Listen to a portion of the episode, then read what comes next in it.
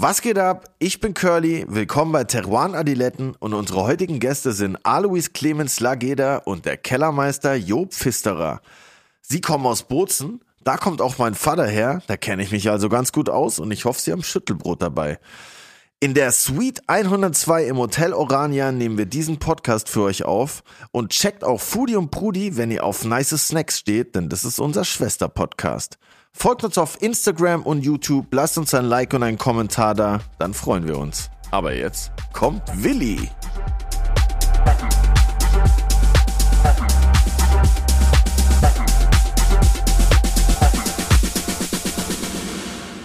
Auch ein herzliches Grüß Gott von meiner Seite. Hey.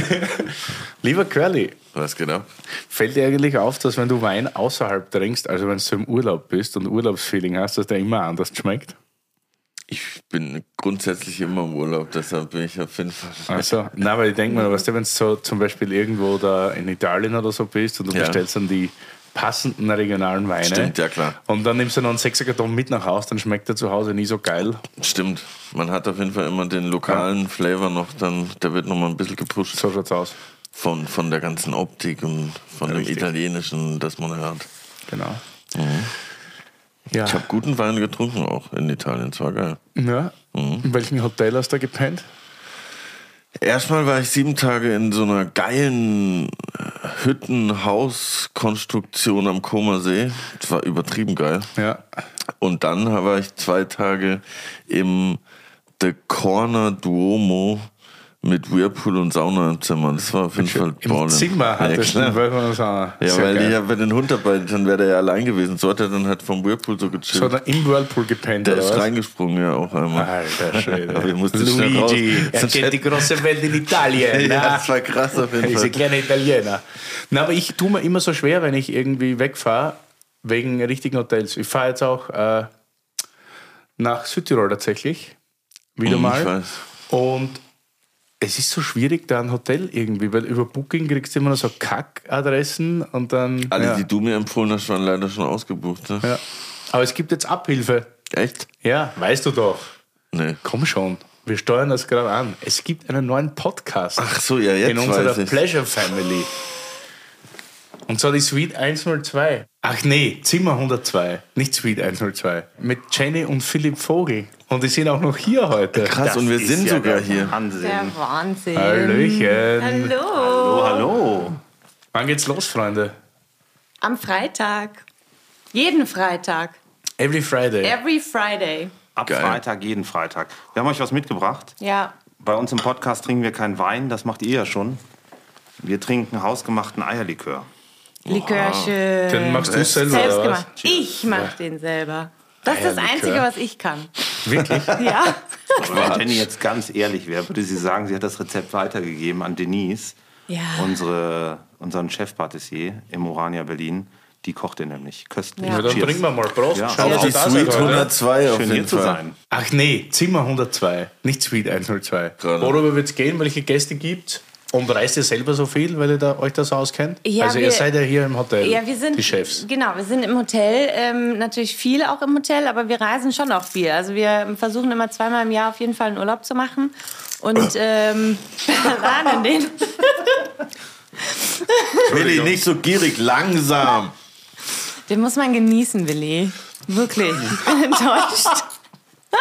Ist nicht so deins, oder? Eierlikör. Ja, ich denke dann immer an Udo Lindenberg, aber erzähle ich dir Ich später die Geschichte. geil. Mach mal du fertig.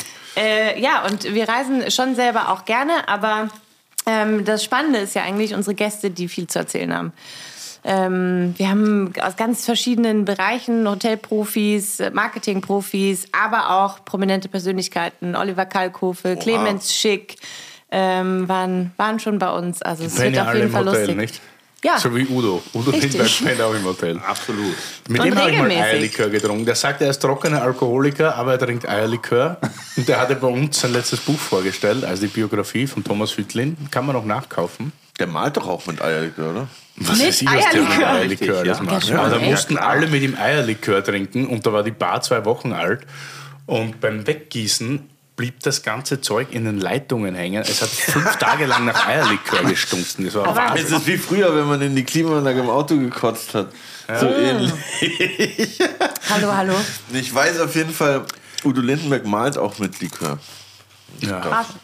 Das wusste ich nicht. Ich wusste, Vielleicht dass könnt ihr den auch mal einladen in den Podcast. Das Ja, wäre witzig. tatsächlich Ein ist Leben das im Ziel. Hotel. Aber das ist doch super, dann Ja. kannst du uns doch, kannst du die Brücke schlagen. Genau. Du kennst ihn ja. Ja, ganz sicher. Ja, krass, das ist echt perfekt, weil Hotels sind, wie du gesagt hast, wirklich schwer zu finden. Da weiß ich, was ich jetzt jeden Freitag einschalte, um meine Wochenendtrips nach Mailand So vorzubereiten. Geheimtipps und so weiter Genau. halt, nicht? Im Grunde und um was wir- geht's im Hotel? Was ist geil, was ist nicht Genau, geil? aber es geht auch nicht nur ums Hotel, sondern es ist generell ums Reisen. Also generell um, um ähm, Geheimtipps, wo sind die coolen Restaurants, was sollte man in welcher Stadt unbedingt machen. Ähm, so, darum geht es ein bisschen Also auch. Ne? nie Sightseeing, immer nur essen und trinken. Genau so ist es. genau. Genau. so ist es. Wenn es nach mir geht, absolut. Du hast gesagt, du bist in Südtirol, hast du gesagt. Wann bist du da? Ja, Wann fährst du? am Mittwoch. Am Mittwoch. Wir haben gute Freunde da, die äh, leiten das Rosa Alpina, ein wunderschönes Hotel. Ja, da wollte ich auch hin. Aber Ich wollte nämlich, ausgebucht. da gibt es ja das, Niederkofler. ja, da gibt es einen Niederkofler und da ist der Sommelier auch ein guter Freund, der Lukas Gerges. Schöne Mhm. Grüße, by the way. äh, er hat die haben zu gerade. es haben gerade alle irgendwie ein, Stimmt, zwei ich habe Wochen zu, geguckt. schwierig gerade. Ja, die haben Winterpause Aber noch noch. jemand. Ja. Clemens. Wir haben auch ein super Familie, äh, Familien geführt. Allerdings, ja, ich weiß noch nicht, ob die wieder auf sind, weil da ist ein Teil abgebrannt. Der ist auch äh, ein bekannter Sommelier Ange und abgebrannt, abgebrannt warm saniert sozusagen. Böse Zunge behaupten, warm saniert. Aber man muss dazu sagen, ich kann das jetzt, ich kann das mit Humor jetzt äh, auch sagen, weil alles gut gegangen ist und ähm, alles gut, ne? Dementsprechend. geil. aber die sind richtig geil und er ist äh, auch äh, guter Sommelier. Ich weiß nicht, ob er jetzt sehr gut ist oder gut, aber ähm, der trinkt so Natural Darauf Wine an, und wie so. viel er trinkt. Nicht? Viel, das weiß ich. Aber man sieht schon, ihr kennt euch aus und kennt die geheimen Ecken. Und jetzt kenne ich Die sogar den geheimen Podcast. Ecken, ja. Geil. Das habe ich schon wieder Also, was gelernt. ja. Freunde, Zimmer 102. Jeden Freitag reinhören. Gönnt euch. Und weil wir gerade so wunderbar in Südtirol sind, Wer kommt? können wir auch gleich unseren nächsten Gast heute vorstellen. Uh. Ja, kommt nämlich auch aus Südtirol und ist wahrscheinlich so der bekannteste Südtiroler Winzer tatsächlich. Jeder kennt ihn oder kennt die Familie unter Alois Lageda. Und heute ist, ich glaube, er ist die fünfte oder sechste Generation, wird er uns wahrscheinlich noch erzählen. Also herzlich willkommen, Alois Clemens Lageda. Und, und, und bitte ein, sein deutscher Kollege, nämlich der, ich glaube, Chefönologe im Haus, der Jo. Herzlich willkommen. Hallo. So, meine Herren, herzliches Grüß Gott bei Terroir die Leiten. Hallo. Hallo. Hallo. Mahlzeit Curly. Schön, dass ihr da seid. Extra eingeflogen quasi aus Bozen. Geil. Schon mit der neuen Fluglinie eigentlich? Na, mit dem Zug. Mit dem Zug, klar. Wie Biodynamiker reisen nachhaltig. Ja, krass. Bozen halt krass. Mein Vater kommt halt aus Bozen. Ach was. Safe. Nie. Doch. Du bist Ist der er- halber Südtiroler, das wusste ich jetzt auch nicht. Der ist da aufgewachsen, ja. In Geusern geboren, in Österreich, aber dann in Bolzano aufgewachsen. Ernsthaft? Mhm. Ernsthaft. Ja, wusste ich nicht. Da war ich früher immer. Also kennst du Südtirol ganz gut eigentlich. Ja, da war ich. Ich kenne es schon ganz gut. Jetzt haben wir schon 200 Folgen miteinander gemacht und ich wusste nicht, dass du ein halber Südtiroler bist. Ich kann ja nicht alles immer am Anfang. Sprichst du Italienisch auch? Ja, Bocco Bocco, aber nur. Im, im, im Herzen. Im Herzen Italiener, unser Curly. Deswegen heißt der Hund auch Luigi. Der hat heute Geburtstag. ja, der hat ja echt Geburtstag. Gratulation. Ich bin bald wieder daheim, Louis. Weltfrauentag und Luigi Geburtstag. Was für ein toller Tag heute. Finde ich super. Hey, stellt euch vor. Gut, wer fängt an? Du. Ähm, mein Name ist Jo, Jo Pfisterer und ich bin Önologe im Weingut Lageda. Seit ähm, 2014 bin ich Teil des Teams und verantworte sozusagen die Weine ähm, gemeinsam, die wir machen mit, mit den elf anderen Menschen im Kellerteam. Genau. Du bist kein Südtiroler. Ich bin kein Südtiroler, ich bin gebürtiger Stuttgarter, ähm, habe ähm, mit Wein familiär gesehen, außer dass er gern getrunken wurde, nichts zu tun. Hab dann ähm, aus einem Gefühl heraus während meines Zivis entschlossen, eine Ausbildung zum Winzer zu machen. Die habe ich gemacht im Weingut Wörwag in Stuttgart unter Türkheim ähm, und bin dann schon mit der Idee danach nach Geisenheim zu gehen. Habe ich dann auch gemacht. Dort haben wir uns kennengelernt ähm, in Geisenheim, wobei dann der Clemens weiter nach Frankreich und, und ähm, gezogen ist und ich habe meinen Master dann in Wien ähm, gemacht. Da mir zwischenzeitlich in Geisenheim so schön das ist, auch als Uni und so schön die Weinwelt ist, ähm, wurde mir die ein bisschen zu eng. Und ähm, dann habe ich Landwirtschaft im Master an der BOKU gemacht in Wien. Und bin dann nach meinem Master nach Südtirol. Genau. Und äh, ich bin Clemens, ähm, bin seit 2015 eben im Weingut, also nach Jo erst offiziell eingetreten. Und ähm, ja, war davor eigentlich so ein paar, ja, so zehn Jahre unterwegs, unter anderem äh, im Geisenheim und dann in Dijon und New York und dann zwei Jahre in Luxemburg, wo es dann eher darum ging, um so ja, biologisch dynamische Lebensmittel, also viel weniger Wein. Und bin dann 2015 zurück und ähm, ja, habe dann so langsam, langsam das Weingut von meinem Vater übernommen und äh, habe dann auch irgendwann 2018 meine jüngere Schwester gebeten oder gefragt, ob sie Lust hat, ins Weingut einzusteigen. Und die ist dann jetzt auch ähm, zurückgekommen, war viele Jahre in Berlin und dann ist auch meine ältere Schwester im Weingut. Also wir führen das Weingut eigentlich so zu dritt und haben eigentlich alle so ein bisschen Bereiche aufgeteilt. Und ja, Heißt du auch Alois Clemens oder Ja, nur ja. Clemens? alles Clemens. Alois Clemens. Geschichtlich ein bisschen zum Weingut Lageda, möchtest du ein paar, paar Sätze kurz sagen? Weil es ist ja eigentlich ein sehr geschichtsträchtiges Haus, nicht? Und Ja. mitunter eigentlich wahrscheinlich das bekannteste Weingut Südtirols, würde ich mal sagen. Ja, das Gründungsjahr war so 23, also das war jetzt weniger Weingut, sondern mehr, also mein Ur-Ur-Urgroßvater. 1823. Was habe ich gesagt? 23. Ah, 1823. Bau dir 1823. dein Jahrhundert. Nächstes Jahr kommen wir dann ganz groß. Ja. 1823, ja. Und ähm, damals war es eigentlich so, ja, mehr so ein Weinhandel. Ja, mein Urgroßv Ur Ur Urgroßvater damals war Kutschenbauer und hat dann eben begonnen mit Wein zu handeln. Und dann sein Sohn, das war damals der erste Alois, 1855, hat dann äh, zum ersten Mal Wein gemacht. Und dann ging das so los. Und jetzt haben wir eigentlich so 55 Hektar, die wir äh, im Familienbesitz, die alle biologisch dynamisch seit 2004 bewirtschaftet werden. Aber das Coole ist einfach, wir sind in Südtirol, wir spielen mit einer mega geilen Diversität. Ähm, das ist, glaube ich, auch so die Einzigartigkeit und deswegen arbeiten wir auch sehr viel mit ähm, kleinen, jungen, äh, ja, kleinen Winzern, sagen wir so, 80, 90 Winzern eigentlich insgesamt, die in ganz Südtirol verteilt sind. Und die versuchen wir so langsam zu motivieren, auch biologisch, biologisch dynamisch zum Teil zu arbeiten.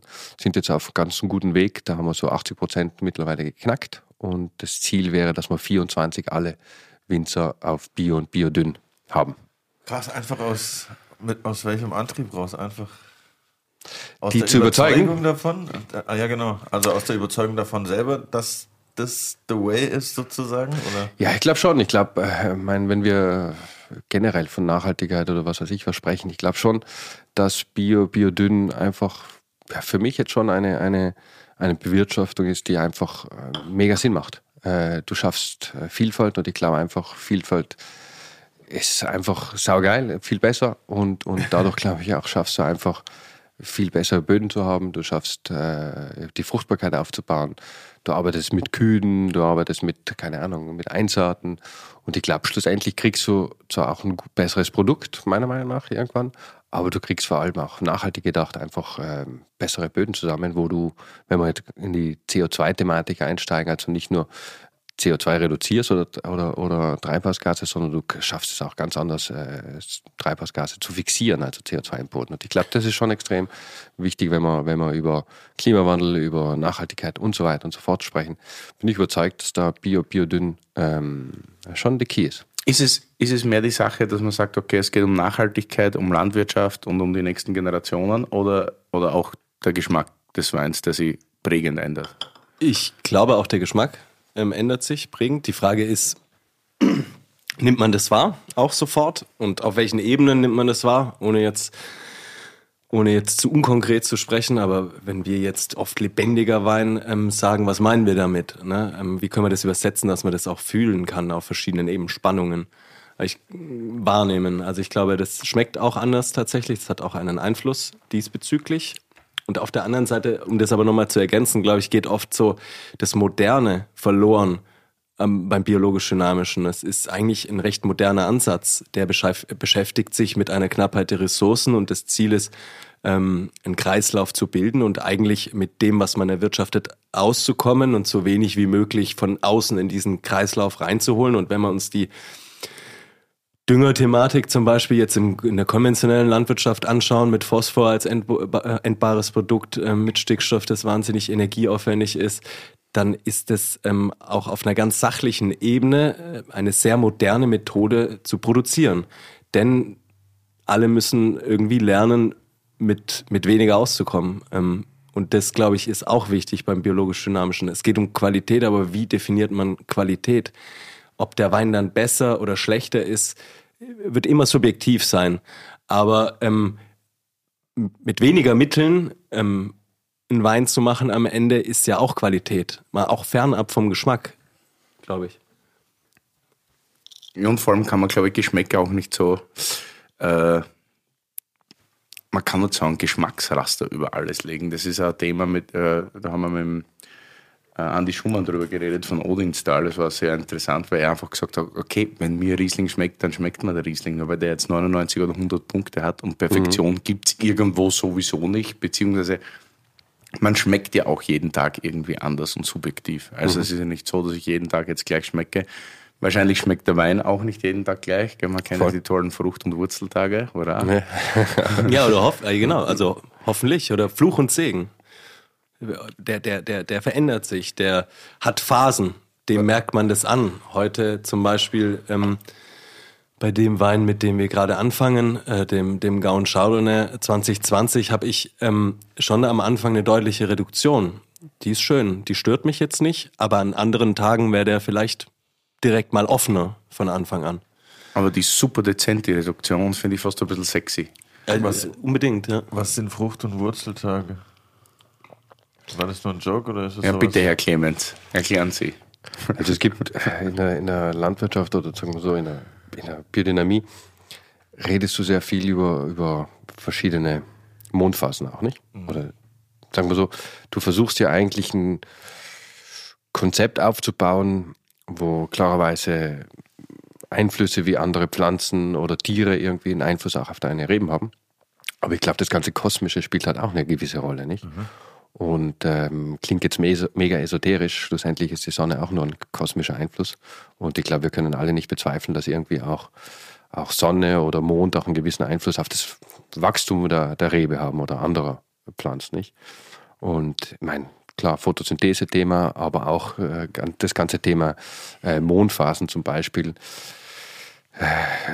in, in der Pflanze sind eigentlich auch nur Laufbahnen, wo Wasser rauf und runter geht, nicht? Und, und der Mond, wenn er mal näher ist, hat er vielleicht einen stärkeren Einfluss. Man hat eine Anziehungskraft der Mond. Das sieht man ja auch bei den Gehzeiten beim ja, Wasser nicht. Ja, und wenn er weiter weg ist, ist die Anziehungskraft vielleicht etwas schwächer, nicht? Und, und das hat natürlich auch da einen Einfluss auf, auf, äh, auf, auf ja, das Pflanzenwachstum oder die, die Pflanzenstärke oder auch gewisse Phasen in der Pflanze, glaube ich, nicht? Und ich glaube, das Ganze, nicht nur der Mond, sondern auch andere Planeten haben einfach gewisse, gewisse Einflüsse. Und da gibt es dann halt auch, ähm, die Erde wandert halt durch gewisse Planetensysteme sozusagen. Und, ähm, ich glaube, da gibt es halt dann verschiedene Tage wie äh, Wurzeltage, wo man vielleicht auch stärker als jetzt mal naiv runtergebrochen vielleicht äh, acht, darauf achten müsste, dass äh, gewisse Konstellationen in der Stellung sind, dass du eher vielleicht, äh, keine Ahnung, Wurzelgemüse anpflanzt.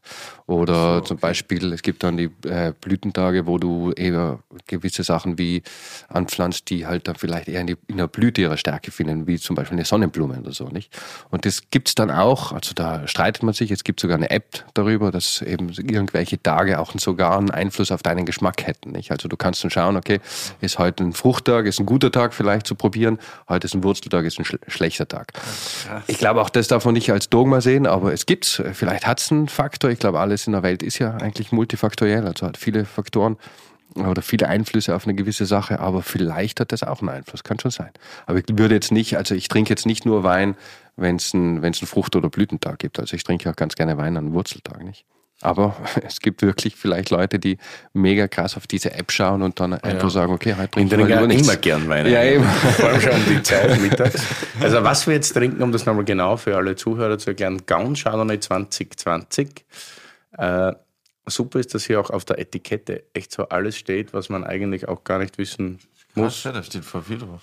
Genau, ja. Also die Höhe über dem Meeresspiegel, Alter der Reben, Erntedatum und produzierte Menge Ja, das finde ich auch interessant, dass die Menge drauf des Weins. Und wir hatten ja gestern schon, man kann es ja ruhig sagen, deshalb sind unsere Stimmen oder meine auch etwas belastet, schon eine fulminante Verkostung bei uns in der Freundschaft. Wie ist das? Da schreist du da so krass rum oder wie stelle ich mir das vor?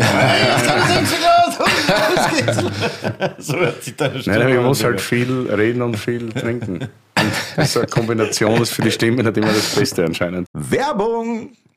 Digi, ich hab's geschafft. Der Fastenmonat ist endlich hinter mir. Oha, krass. Welcome back. Wie war's? Naja, unterschiedlich. Mal leichter, mal härter. Meistens ein bisschen langweilig. kann ich absolut nachvollziehen, verstehe ich.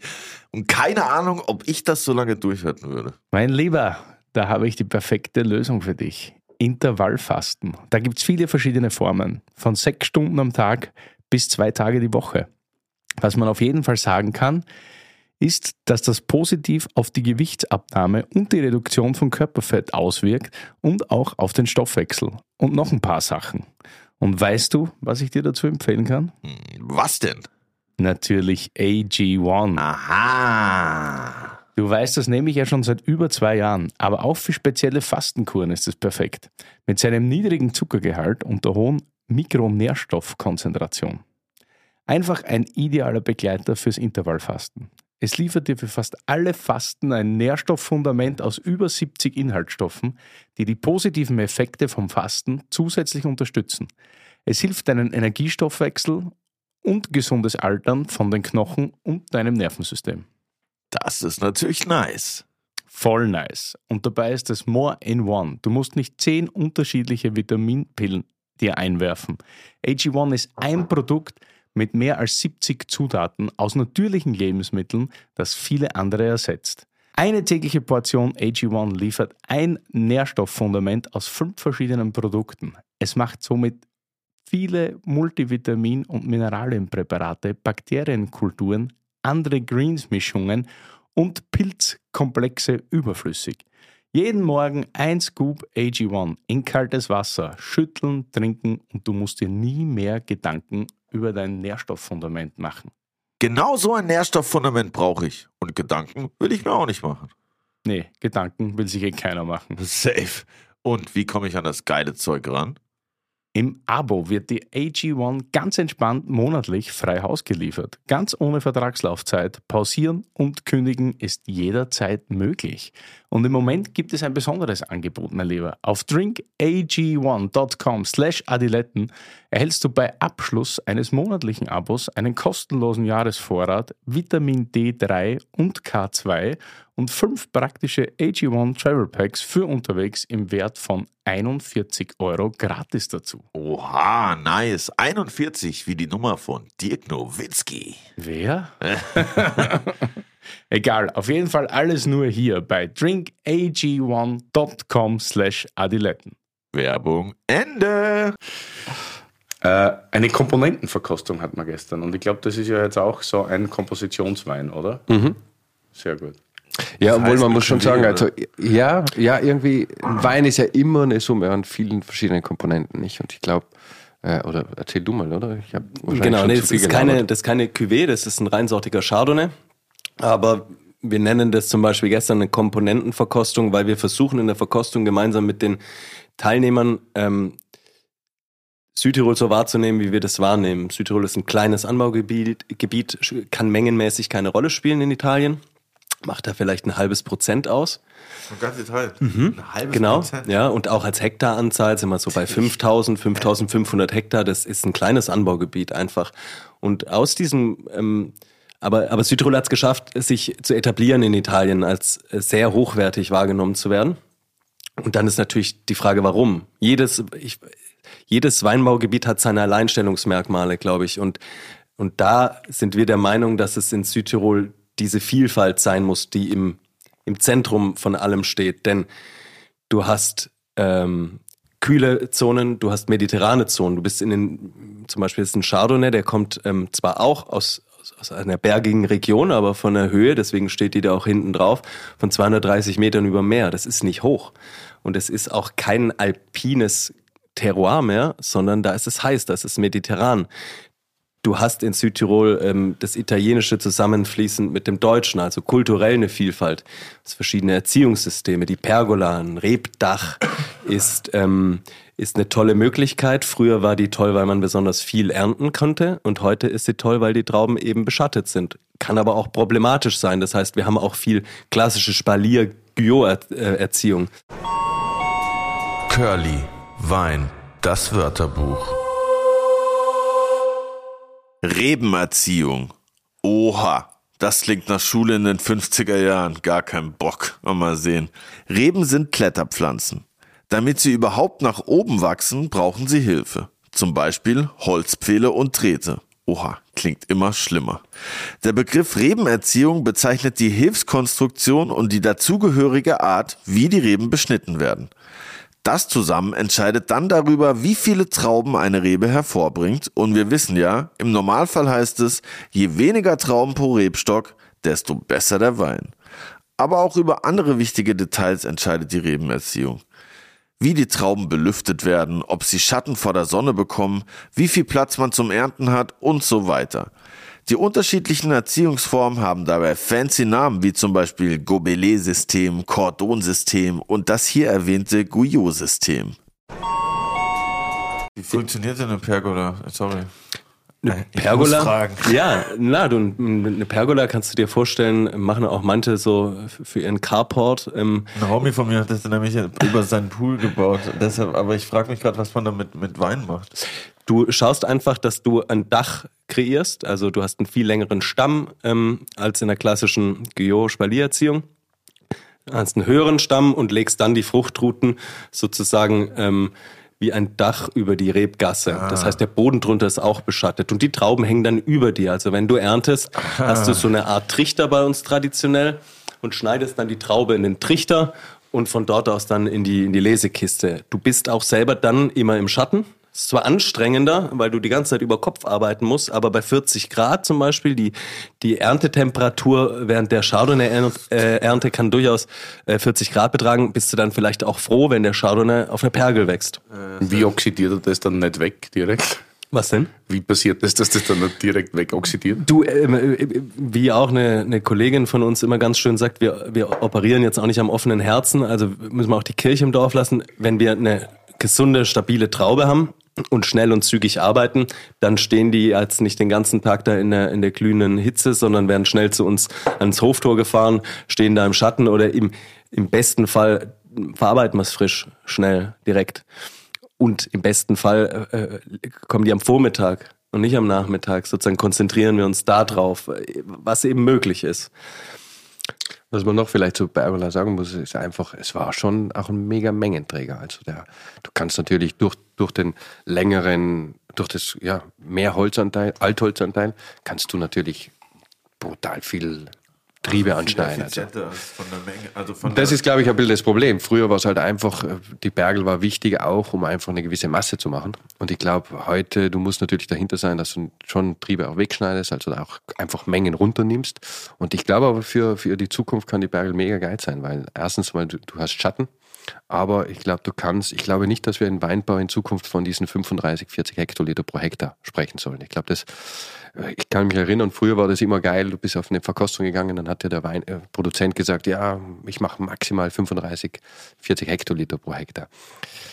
Also wenn du das in die Zukunft trägst, dann hast du da so konzentrierte alkoholische Weine schlussendlich. Ich glaube, wir müssten irgendwie auch etwas die Mengen wieder leicht erhöhen. Ich sage nicht ins, Extreme wie vielleicht früher mit der Bergel, aber ich glaube, wir können leicht wieder die Mengen anschrauben und da ist natürlich die Bergel viel interessanter, weil du die äh, Mengen erhöhen kannst, aber durch den viel, also durch den höheren Altholzanteil kannst du aber verlierst du nicht sofort die Qualität. Und bei Guyot, wenn du gleich mal, wenn du anfängst, da wirklich mehr Menge äh, drauf hängen zu haben zu wollen, dann geht, geht es gleich mal äh, negativ in die, in die, also da verlierst du gleich mal oder schnell mal die Qualität meiner Meinung nach. Und da kann, kann Bergel sicherlich interessanter sein. Und ich glaube, dadurch hast du einfach spannendere Säurewerte in Zukunft. Und der kommt jetzt von der Pergel.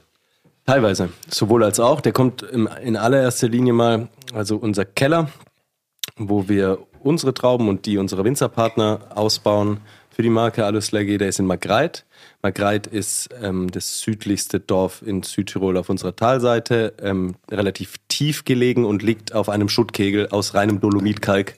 Das heißt, du stehst in Magreit, schaust hoch in die Berge und siehst eigentlich, was dort von dort abgebrochen ist, ist mit einer Oberbodenschicht heute der Standort, wo unsere Reben drauf wachsen. Und da wissen, wissen wir ja, äh, ähm, dass es eine gute Kombination ist. Chardonnay, Burgunder, Weiß ähm, auf einem kalkhaltigen Boden.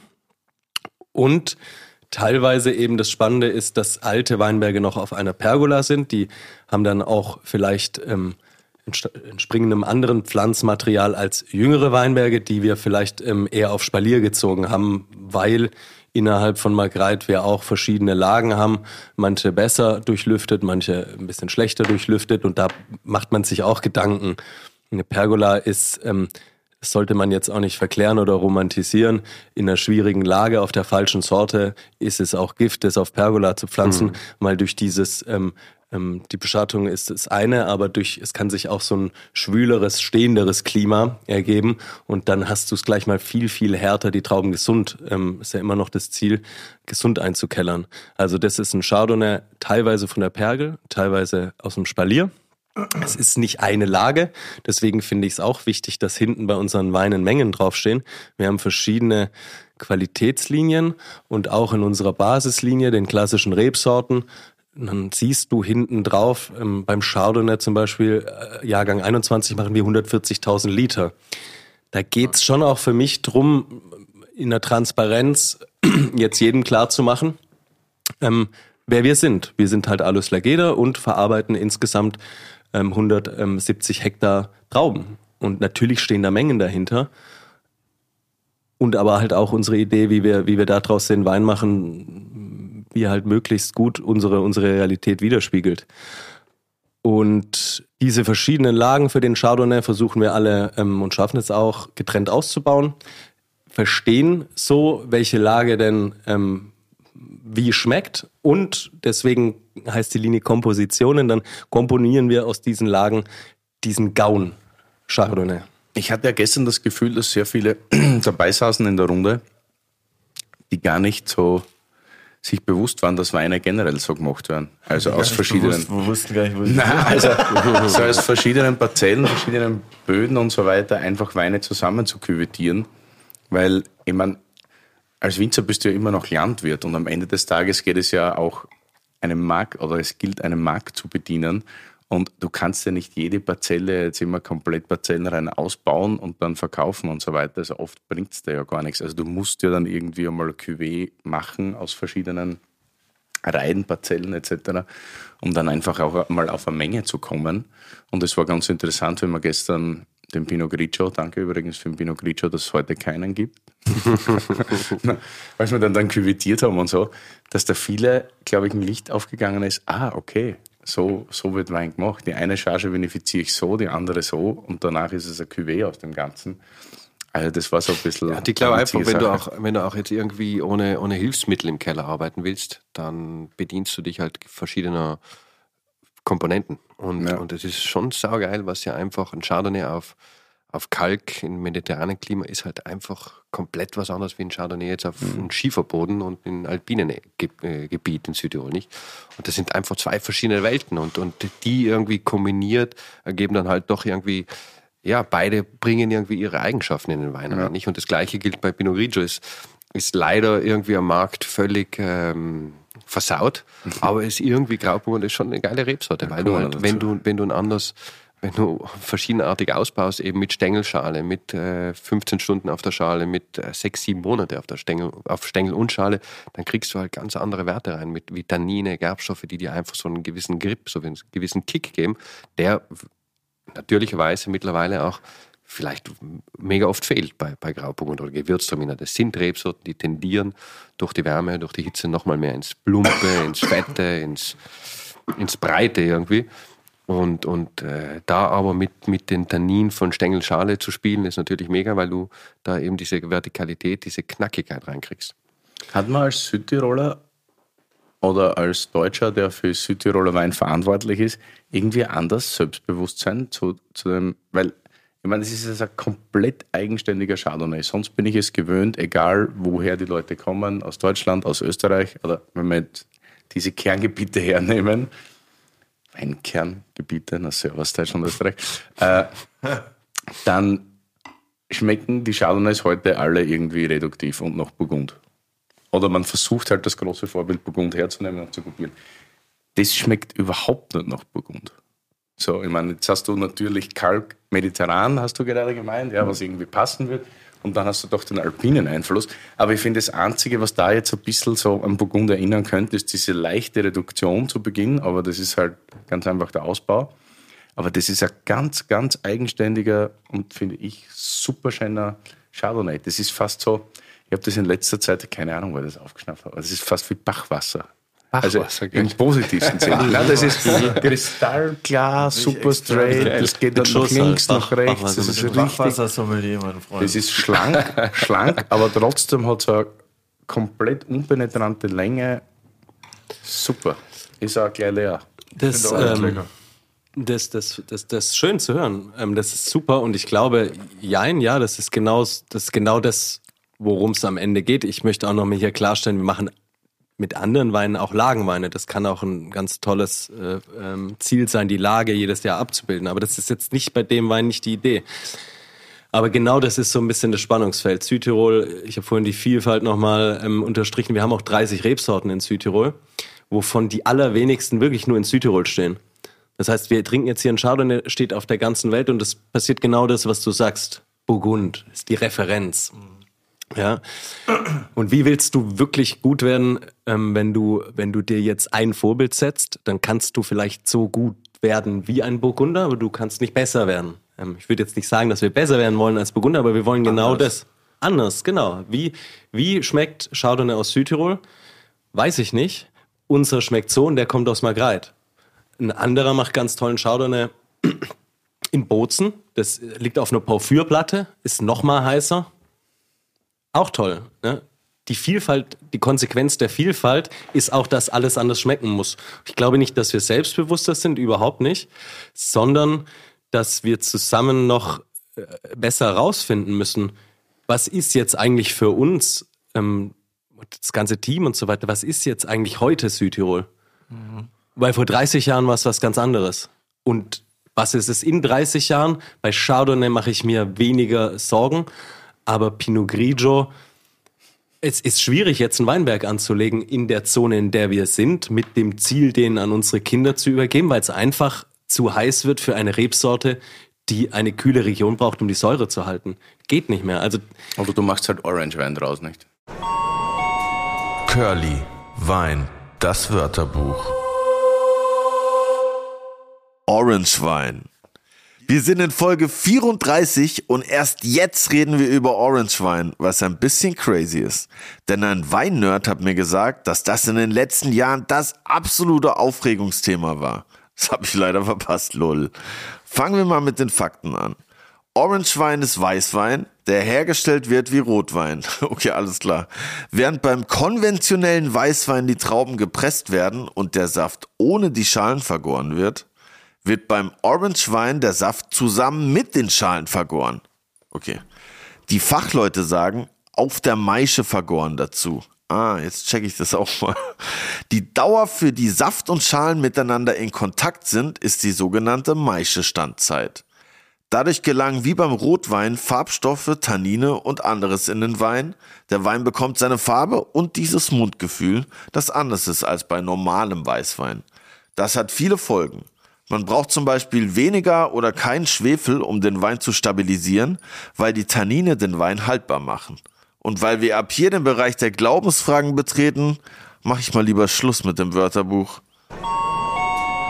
Genau, das ist dann eine Konsequenz. Du machst dann, ähm, du machst dann eine Not zur Tugend, das ist ja auch ganz wichtig. Das, funktioniert jetzt, aber ich weiß nicht, ob es bei, mein, eins ist ja auch noch in, in den Alpen, wenn es global, keine Ahnung, eins, zwei, ein, zwei Grad wärmer wird, steigt es ja in den Alpen immer doppelt so stark, nicht? Mhm. Ich weiß nicht, ob du das in 20, 30 Jahren auch mal mit, mit Pinot Grigio, ob dir das noch was bringt, aber vielleicht. Also das ist unsere Hoffnung, dass es geht jetzt mit eben so Stängelschale zum Teil. Ob das in 20, 30 Jahren funktioniert, weiß ich nicht. Im, im meine, wir, halt, wir haben halt das Glück in Südtirol, wir können auch höher raufgehen, nicht? Können auf 6, 700.000, 200.000, 300, wird wahrscheinlich irgendwann auf 1.400, 1.500 gehen. Gut möglich. Nur ist das halt ein mega Eingriff in die Natur. Also da änderst du, da forstest du ab zum Teil, da werden Weiden bepflanzt mit, mit Reben und Apfel und was weiß ich, was da noch alles gibt. Passt ja dann auch nicht zur Philosophie. Überhaupt nicht, ne? Ja. Also ich glaube, raufgehen ist schon cool, aber hat auch seine Grenzen, glaube ich. Nicht? Was dann vielleicht noch was Besonderes ist an Südtirol, also jetzt wieder ein bisschen so zum Thema so der letzte Punkt nach der Diversität, die wir hatten äh, und den eigenen Erziehungsarten, ist ja auch die Sache der Genossenschaften. Beziehungsweise Südtirol hat ja, glaube ich, mit der Champagne den teuersten Traubenpreis überhaupt. Glaube ich, oder? Gibt es Absolut, ja. Gebiet? Ich glaube, das ist so. Und das ist schon ein System, was man auch vielleicht ein bisschen so verstehen muss, weil es ja nicht ganz so leicht ist, dort als junger Winzer jetzt herzukommen und sagen, hey geil, ich werde jetzt Winzer, kaufe mir ein paar Hektar hier und da. Also es ist ja wahnsinnig schwierig bei euch. Oder ich meine, ihr hattet immer Hektar, ihr habt 55 Hektar in Eigenertrag. Ja, wir haben das Glück, dass mein Vater in den 90er Jahren ähm, viele, viele, also einen großen Grund gekauft hat. Und in den 90er Jahren hat das noch nichts gekostet. Nicht. Jetzt kannst du das nicht mehr leisten. Also jetzt zahlst du in Südtirol auch zum Teil eine Million für einen Hektar, nicht? Also schon heftig. Und, und, und mein, man muss halt sagen, Südtirol ist ja steil, du kannst nicht überall Landwirtschaft betreiben. Und die Nachfrage wird wahrscheinlich immer höher sein als, als das Angebot. Und dann hast du natürlich auch viele, jetzt auch externe Investoren, du hast viele, äh, sagen wir mal, Nichtbauern, die Grund und Boden kaufen und so weiter und so fort. Also es wird, glaube ich, in Zukunft äh, jetzt kein Überangebot an, an, Grund und Boden oder Trauben geben. Ich glaube, da wird die Nachfrage einfach hoch. Und deswegen kann das auch nochmal zusätzlich die Preise in die Höhe treiben. Genau, und das hat ja, das hat ja in eurer Folge mit, mit dem Rainer Schneidmann, hat es der Rainer ja ganz schön erklärt. Warum sind Genossenschaften entstanden? Wie kommt das so? Das war letztlich genau das Gleiche in Südtirol. Und um das, dass das alle verstehen, unsere, unsere Südtiroler Weinwirtschaft ist eigentlich ähm, so aufgebaut, dass 80 Prozent der Menge von Genossenschaften äh, ausgebaut wird. 10% sind dann größere ähm, Produzenten, so wie Lageda. Das waren eben früher größere Bauern, denen dann kleinere Bauern ähm, ihre Trauben abgegeben haben. Ein ähnlicher Gedanke wie bei einer Genossenschaft, sagen wir mal, aus dem, aus dem Blickwinkel. Und dann gibt's noch 10%, das sind die kleinen Weinbauern. Und diese 10% ähm, sind deswegen, denke ich, auch nochmal sehr besonders, weil, wie ihr das gerade gehört habt, das muss man sich erst mal trauen. Ähm, bei einem Grundpreis von einer Million ähm, aufs Hektar, bei einem Auszahlungspreis, ähm, da hört man auch ganz verschiedene Zahlen, aber ich sage mal, eine die Südtiroler Genossenschaften ist Besonderes da, jetzt hole ich kurz aus, dass sie ja sehr ähm, qualitativ hochwertig arbeiten und das auch schaffen zu transportieren.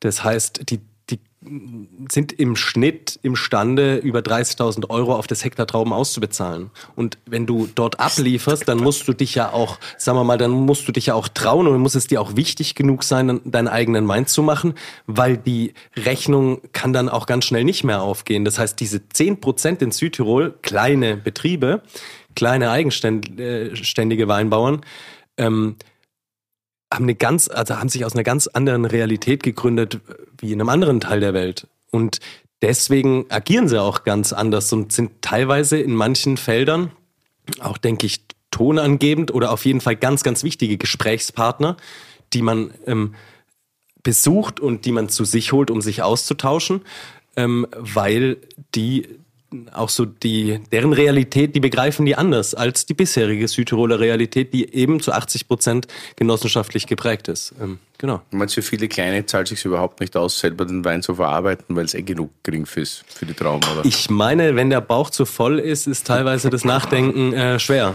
Ja, ja, aber das ist jetzt nicht böse gemeint in dem Sinne, es ist eine wahnsinnig wohlhabende Region. Ja, ich meine, dass wir die Not macht in Südtirol nicht erfinderisch. Aber ist das vielleicht auch der Grund, warum Südtiroler Weine auch immer noch zu einem großen Teil schmecken wie vor 25 Jahren?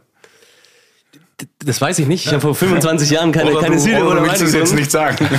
Nein, ich will auf jeden Fall, ähm, nein, ich will auf jeden Fall ähm, sagen, dass es schon in Ordnung ist, dass, dass manche Weine so schmecken und manche so. Und ich will auch sagen, dass es, man muss schon sehen, dass das ein erfolgreiches Konzept ist. Ähm, dass, dass das funktioniert für manche. Ähm, und dass das ja auch offensichtlich von vielen Menschen getrunken wird. So. Und umso besser ist, wenn es so ein Spektrum gibt, sagen wir mal, von, von Weinen, die eben vielleicht seit, seit einer gewissen Zeit ähm, ähnlich gemacht wurden und, und dann die be bereichert werden zu, zu, von Weinen, die eben ja, anders gemacht werden, als sie noch ähm, vor 20 Jahren gemacht wurden. Ja.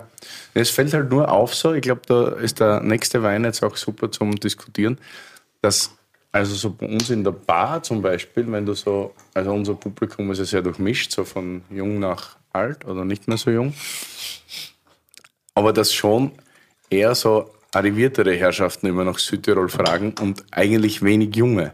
Bei Jungen ist dann so, dass die extra gleich dann fragen, ja, habt ihr Brandzeug, habt ihr Lageda oder so. Also so die etwas dynamischeren Betriebe, aber das assoziiert keiner mit Südtirol in Wirklichkeit. Da, da fragst du eher nach dem, okay, habt ihr, den, habt ihr die Brand oder den Produzenten, als da jetzt irgendeiner nach Südtirol fragt. Und eher so die 55, 60 plus Generation, die halt früher mal immer schön im Urlaub war oder was der Wanderurlaub in Südtirol mit Knödel etc. Dann habt ihr einen Südtiroler und dann muss entweder Sauvignon oder Vernatsch sein.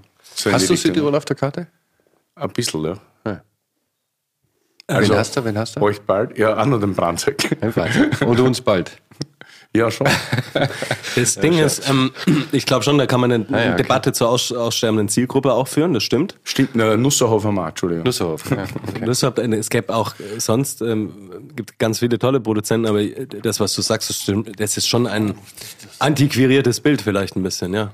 Und das kann eine aussterbende Zielgruppe sein. Deswegen glaube ich schon, dass es wichtig ist, dass man sich damit beschäftigt, was gerade Jüngere trinken, gerne trinken und Ist sich aber jetzt auch nicht eine da. Zielgruppe mit Geld, muss man sagen, nicht? Ja. ja, logisch, ja. Ja, sicher. sicher. Also, Das eine schließt das andere nicht aus, aber das ist so. Ich meine, ganz ehrlich, ich habe mich gewehrt, deswegen geht mir das, deswegen habe ich mich auch so auf das Gespräch gefreut heute und auch auf die Masterclass gestern, weil ich war Lageda, als ich in Wien noch gearbeitet habe bei Wein und Co. und das ist ja jetzt schon einige Jahre her. Da waren wir mal auf der Summa vor 15 Jahren. Da haben wir mit Alois den Vierten, glaube ich, den Vater, einmal so Wasser dynamisiert, eine Runde und so. Und wir, Okay. wir sind alle beieinander gestanden, haben uns gedacht, sind die alle nicht ganz dicht? Irgendwie, da haben wir noch nie was wirklich vorher von Biodynamie gehört. Wurde es da gelebt auf dem Betrieb und dann danach haben wir uns erst damit beschäftigt. So. Und dann war halt immer, wenn alte oder ältere Leute mit Anzug nach Löwengang Chardonnay aus, aus, aus eurem Betrieb fragt, also ich habe mich teilweise gewehrt, überhaupt den Wein noch zu trinken, weil ich genau mit dem Bild Weintrinker nichts zu tun haben wollte. Okay. Es war für mich so abstoßend und dann hat mir der Wein schon absichtlich nicht mehr geschmeckt, weil er halt alles das versinnbildlich, was, was du selber nicht sein willst. Weißt du, du bist so, also du zählst dich selber so zu den jüngeren Wilden, zu, den, zu der neuen Generation und dann kommen die Leute immer, habt ihr Löwengang? Habt ihr Löwengang? Gibt's ein Chardonnay Löwengang? Und dann sage ich, ja, hätten wir eventuell, aber probier vielleicht einmal das, weil das wird da gar nicht schaden. So in die Richtung. Saboteur. Und das ist dann immer so. Geil. eh schon, hat er eh zu Hause noch hier. 180 Flaschen im Keller liegen und dann bestellt er es im Lokal auch und dann will er immer. Und ich war, nervt euch das, wenn ihr jetzt für so einen, also den Wein, den wir gleich, werden wir gleich beschreiben, aber ich finde, gerade ihr beide oder die Generation steht jetzt für einen komplett anderen Stil wie das, was da getrunken wurde und wird. Und nervt das manchmal, wenn da Leute, oder seht es ich jetzt zu, Werbung. Willi, jetzt musst du sehr stark sein. Wieso, was ist? Naja, du hast doch so abgehatet über den Autohändler, der euch den neuen Bulli noch nicht geliefert hat, weswegen Lou für eine Woche irgendwo in der Pampa warten musste. Erinnere mich nicht daran. Doch, weil ich dir jetzt auch mal was beibringen kann. Kennst du See You Camper? Nee, nie gehört. Was ist das? Das ist vor allem erstmal richtig nice. Bei See Camper kannst du online Wohnmobile in über 20 Ländern buchen. Mit paar Klicks kannst du das Ding konfigurieren und Add-ons dazu buchen. Das Ganze mit einer riesigen Auswahl, über 150 Vermieter weltweit, vom kleinen Truckcamper bis zu riesigen Luxusmotorhomes. Alter, echt? Wie jetzt? Und ich habe mir extra einen Bulli gekauft? Ja. Da frage ich mich auch, wieso du das gemacht hast. Hättest du mich mal vorher gefragt. Aber du kannst See Camper trotzdem nutzen. Du kannst nämlich auch einfach was mieten für einen Urlaub und eine Tour in nicen Weinländern wie Frankreich, Italien, Spanien, in den USA, Australien oder Kanada. Na gut, das ist nicht so ein Weinland, glaube ich, aber you get the point. Alter, das klingt Mörder. Safe. Wollen wir nicht mal eine Tour machen durch Piemont oder Burgund oder so? Und dann schön oben auf dem Morachet pennen? Eigentlich habe ich immer Bock, aber hast du überhaupt schon wieder den Führerschein? Nein, noch nicht. Aber bekomme ich bald. Ist jetzt schon sowas von verjährt alles und wenn ich ihn hab, geht's los. Klingt nice, Digi. Und wie funktioniert das Ganze? Einfach auf www.cu-camper.com gehen und wir wären ja nicht wir, wenn wir nicht ein fancy Goodie für euch hätten. Mit dem Gutscheincode CU-TA24 spart ihr bei allen Buchungen ab 1500 Euro 50 Euro ein. Das Ganze ist einlösbar bis zum 31.12.2024. Das war viel Info. Sag nochmal, komm. Auf www.cu-camper.com Gutscheincode CU-TA24 eingeben und ihr spart 50 Euro bei allen Buchungen ab 1500 Euro. Das Ganze geht bis Ende diesen Jahres, also bis 31.12.2024. Alle Infos wie immer in den Show Notes Und natürlich erst parken, dann Wein trinken. Ich scroll schon, ey, da sind echt ein paar richtig geile Dinge dabei. Werbung Ende! Konzentriert.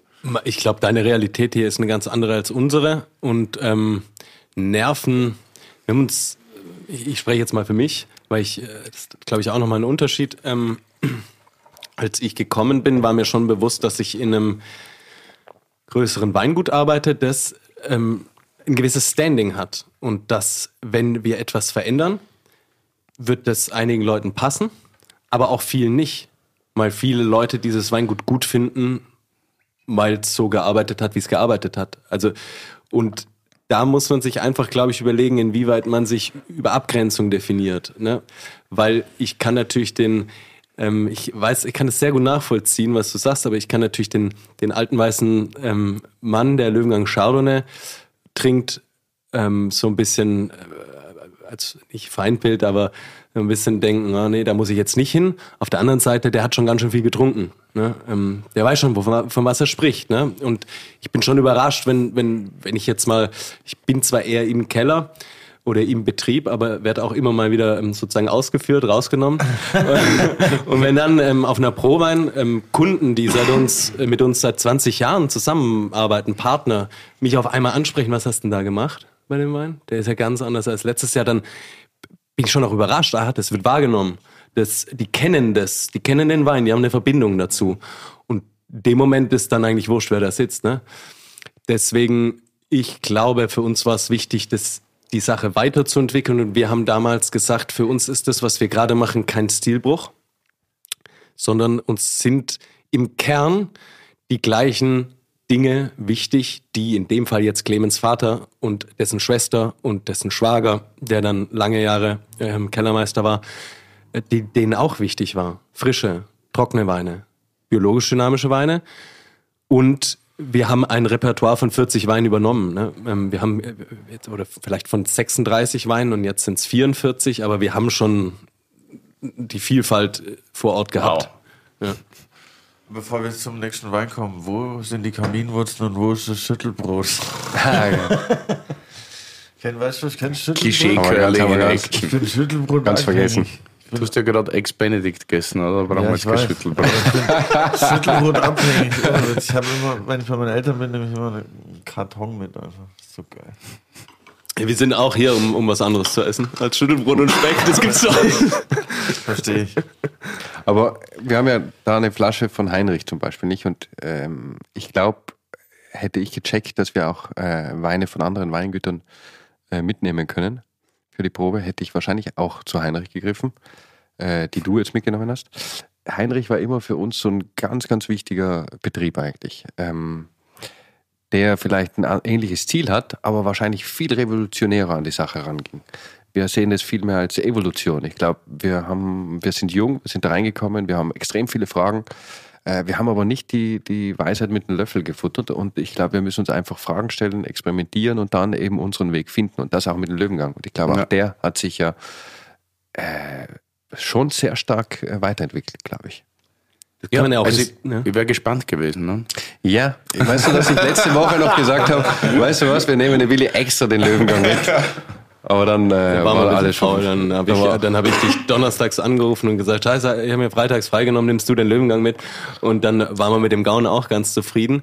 Aber ähm, das, was du sagst, ist ja auch nochmal, glaube ich, ganz wichtig zu verstehen. Ein, ein, wenn wir jetzt einen Heinrich nehmen oder, oder, oder gestern haben wir bei dir einen Wein von der Felin äh, Dinger äh, äh, probiert. Sehr, sehr, nicht zum ersten Mal, also sehr, sehr guten Wein, die dann auch eine Verbindung Hervorragend. Mega, ja. Mega geiler Wein, die dann auch eine Verbindung Für zu alle Heinrich Zuhörer hat. gibt es am Markt nicht. Also gar nicht probieren, dass ihr da was Nur bekommt. eine Freundschaft gäbe es, Also ne? nur für die Gastronomie da. Dann ist es auch der Austausch und wie der Clemens sagt, auch dieses ähm, miteinander reden, voneinander lernen, die uns, ähm, die uns dann extrem weiterhelfen, glaube ich. Das ist schon sehr, sehr wichtig auf dem Weg, da in den Austausch zu gehen und. Es ist ja auch so ein bisschen Generationenvorsprung, nicht? Also ich glaube, wenn man so weit vorne ist, ohne jetzt hier schleimen zu wollen, aber dann ist ja auch, kann man sich ein bisschen mehr Zeit nehmen zum Nachdenken. So, was ist jetzt für uns der nächste richtige Schritt? Und das ist ja schon, also wahrscheinlich, wohl. wenn ich mich nicht so geärgert hätte über die Leute, die das trinken, hätte ich es wahrscheinlich besser verfolgen können, das Ganze, nicht? Und jetzt ist für mich genauso revolutionär wie für dich Heinrich, weil ich die Entwicklung gar nicht mitgemacht Ja. habe. Für mich war Lageda irgendwann, wir haben da teilweise so viel verkauft, was, man, was, was nicht mein Thema war. Und dann hat es mich gar nicht interessiert. Und dann war einfach jahrelang nichts. Und dann habe ich irgendwann jetzt bei einer Verkostung, mal Südtirol Consortio-Verkostung, habe ich sowas wieder probiert und ich dachte so, was machen die jetzt für abgefahrenen Scheiß? Und das hat mir richtig gut geschmeckt. Und deswegen Cool. war das irgendwie eine sehr coole, coole Sache, dass das halt so passt. So, nächster Wein, trüb, grün-gelb, würde ich sagen. Ja, nächster Wein ist ein Wein, der eigentlich jetzt, ja, das ist eine, na, schon gefüllte Wein, aber gibt es eigentlich noch gar nicht. Kommt auch nicht so schnell auf den Markt. Heißt, heißt Bla. Und Bla steht für Blatterle. Und wir hatten ja in Südtirol äh, ja, drei weitere autochthone Rebsorten. Äh, Blatterle, Fraueler, Fasollen, die es eigentlich so nicht mehr gibt oder die man eigentlich nicht mehr sieht und niemand mehr kennt. Ähm, wir sind bekannt in Südtirol für Fanatsch und Lagrein, wenn wir von autochthonen Rebsorten sprechen. Aber die haben, ja, hatten ihre Berechtigung vor 40 Jahren, waren extrem weit verbreitet. Blatterle, glaube ich, war im Eisacktal die Weißwein-Rebsorte Nummer eins. Gibt es aber mittlerweile überhaupt nicht mehr. Hat man irgendwann vergessen. Äh, hat man auch vergessen zu registrieren. Deswegen ist sie auch nicht ganz äh, sozusagen legal anzupflanzen. Ähm, deswegen steht da auch nur Bla drauf, weil man es auch noch nicht aufs Etikett geben darf. Jetzt fangt mal die, das Forschungsinstitut in Südtirol an, damit zu experimentieren und jetzt langsam, langsam geht es in die Richtung, dass man es wieder darf. Aber es gibt, zum Glück gab es ganz, ganz wenige äh, Bauern beziehungsweise auch Winzer, wie den Heinrich Meyer vom Nusserhof, den du ja auf der Karte hast, die eben all die Jahre trotz der Illegalität für, diesen, für diese Rebsorte gekämpft haben. Und äh, da gibt es wirklich nicht viele davon. Aber das sind extrem spannend und deswegen war es uns so wichtig, auch mit Heinrich Meyer äh, zusammenzuarbeiten, von ihm damals ähm, auch ein paar Trauben zu übernehmen und die ex ersten Experimente für uns mit der, mit der Rebsorte zu machen. Und irgendwann sind wir dann so weit gegangen, dass wir gesagt haben, okay, kannst du uns auch ein paar Triebe geben? Und dann haben wir auch andere äh, äh, Weinbauern in Südtirol gefunden, die uns äh, ja, Triebe gegeben haben und die haben wir dann bei uns gepflanzt sozusagen. Und das müsste jetzt, glaube ich, der 20er war der erste, war die erste Ernte von Genau. unseren eigenen Genau. Blatterle Trauben eigentlich auch. Ja. Ganz genau, und weil unsere Rebfläche begrenzt sich ähm, von Bozen südwärts auf den, ähm, auf den eher mediterraneren Teil äh, in Südtirol, haben wir das auch in Magreit gepflanzt. Ich habe vorhin gesagt, Magreiter Schuttkegel, ähm, das sind eher so die auslaufenden flacheren Lagen. Dann gibt's die Leiten, heißt es in Südtirol. Leiten heißt ähm, im im Grunde genommen Hanglagen, mh, zu 99 Prozent terrassiert, ähm, wo wir diesen Blatterle gepflanzt haben. Das heißt also, warum sage ich das? Der Clemens hat vorher gesagt, das war eine ganz wichtige Rebsorte im Eisacktal. Das Eisacktal geht, wenn man über den Brenner fährt, fängt das Eisacktal an und wenn man in Bozen ankommt, hört es auf. Es ist also der Teil der Autobahn, wo du eigentlich immer gefühlt über kurvige Brücken fährst und wo du nochmal andere, wenn du mal drauf achtest, das ist dann ist ein landschaftlicher Wechsel ab Bozen. Ähm, und daher kommt der. Und wir haben ihn jetzt in Magreit gepflanzt. Ähm, das heißt mal nicht dort, woher man ihn vielleicht kennt. Weil der Heinrich Meyer, der diese Rebsorte wirklich, muss man ja sagen, erhalten hat, ähm, ist zwar in Bozen, aber direkt neben der Eisack und dadurch, die Eisack ist der Fluss, die durchs Eisacktal fließt, ähm, hat er noch viel von diesem klimatischen Einfluss vom Eisacktal in einem kühleren, ähm, als wir das haben. Lange Rede, kurzer Sinn, der erste Jahrgang, wir haben die gepflanzt, diese historischen Rebsorten, Blatterle, Versollen, Frauerler. Und dann natürlich erstmal gar keine Ahnung, weil wir die erstens nicht richtig kennen und zweitens stehen die noch eigentlich wo, wo die nicht herkommen. Da kann ich mich noch dran erinnern. Ähm, wir hatten ähm, 2020 auch in der Lage einen äh, Uidium-Druck, also einen echten Mehltaudruck. Das heißt, es ist jetzt nichts, ähm, das haben wir gut im Griff bekommen, dank unserer, unserer Kolleginnen und Kollegen in der, in der Landwirtschaft. Aber es ist nichts, wo du jetzt sagst, ähm, das lasse ich jetzt mal ausreifen, noch und nöcher, sondern da, da schaut man. Wenn die mal, wenn da mal ein bisschen Medium drin war, dann muss man aufpassen, dass man das Ganze nicht zu lang zieht. Ansonsten kann, können die Trauben eben auch relativ schnell ähm, kippen.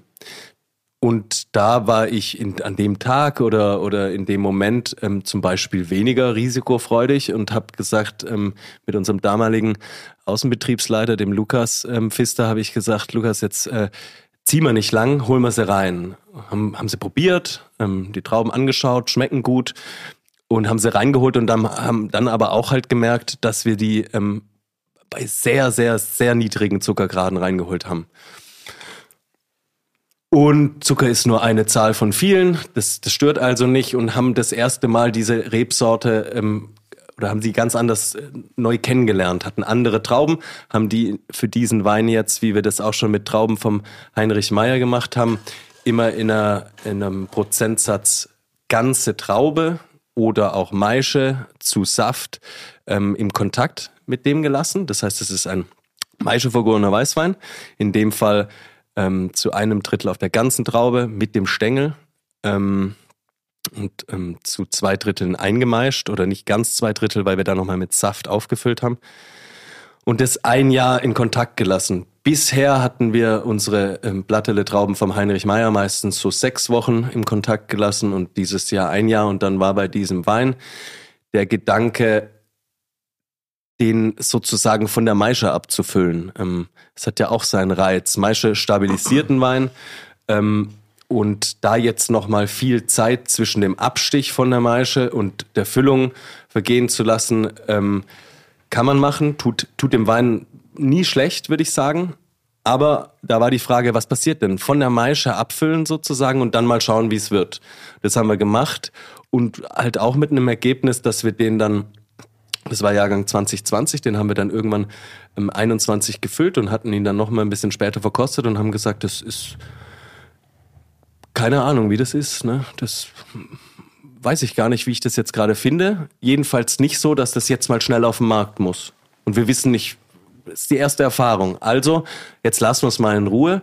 Trinken wir es mal mit euch, trinken es vielleicht nochmal nächstes Jahr oder Ende diesen Jahres und irgendwann wird der Moment kommen, wo wir vielleicht verstanden haben, Mensch, jetzt, jetzt muss es raus. Kannst du dich erinnern, wie viel Alkohol hatte ich? Ja, das Besondere ist eben daran, dass man normalerweise auch Maische macht man tendenziell eher mit sehr reifem Material. Und ich würde nicht sagen, dass das unreif ist, ja, oder unreif war, aber es war sicherlich sehr frühreif. Und ähm, am Ende des Tages haben, haben wir hier ein, ein ich, ich, bin mir gar nicht sicher, ob ich das so laut sagen sollte, aber ähm, sind wir unter 10 Alkohol.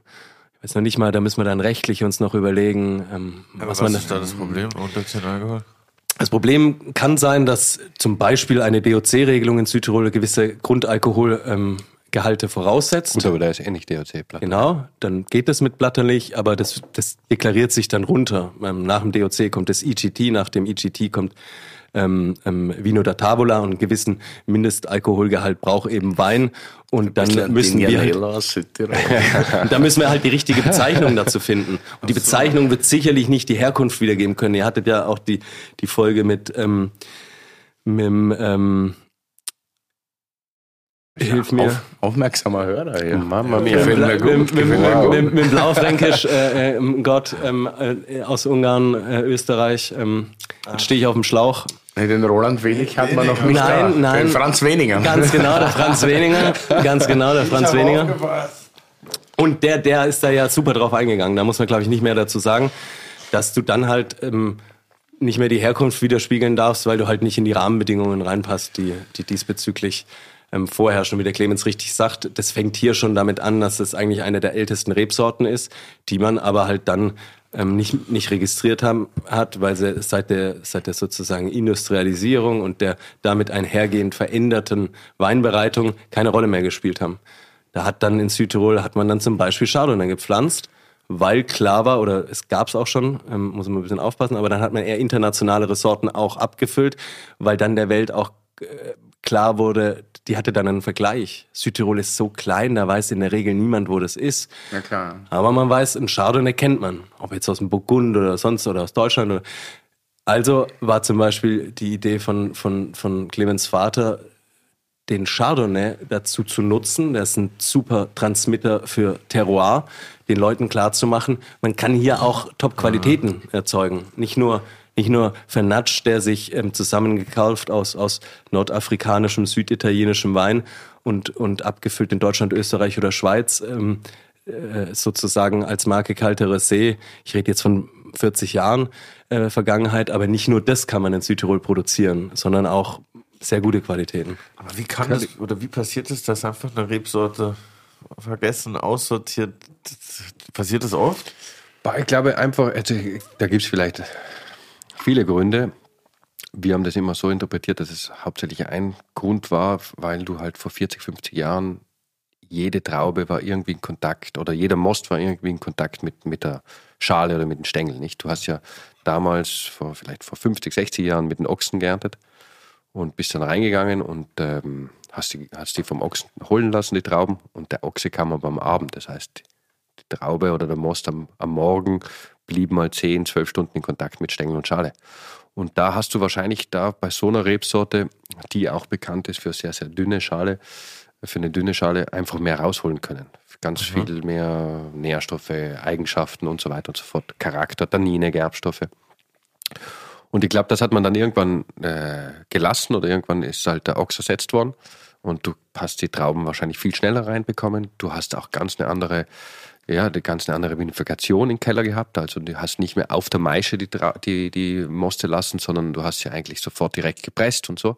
Und ich glaube, dann kann gleich mal eine Rebsorte wie Blatterle oder Fraueler Versäulen eben uninteressant, unspektakulär werden. Wenn du die sofort direkt presst, kein Kontakt mit Stängel und Schale, dann wird es meistens so wässrig einfach. Weil man nicht mehr die Zeit denen gibt.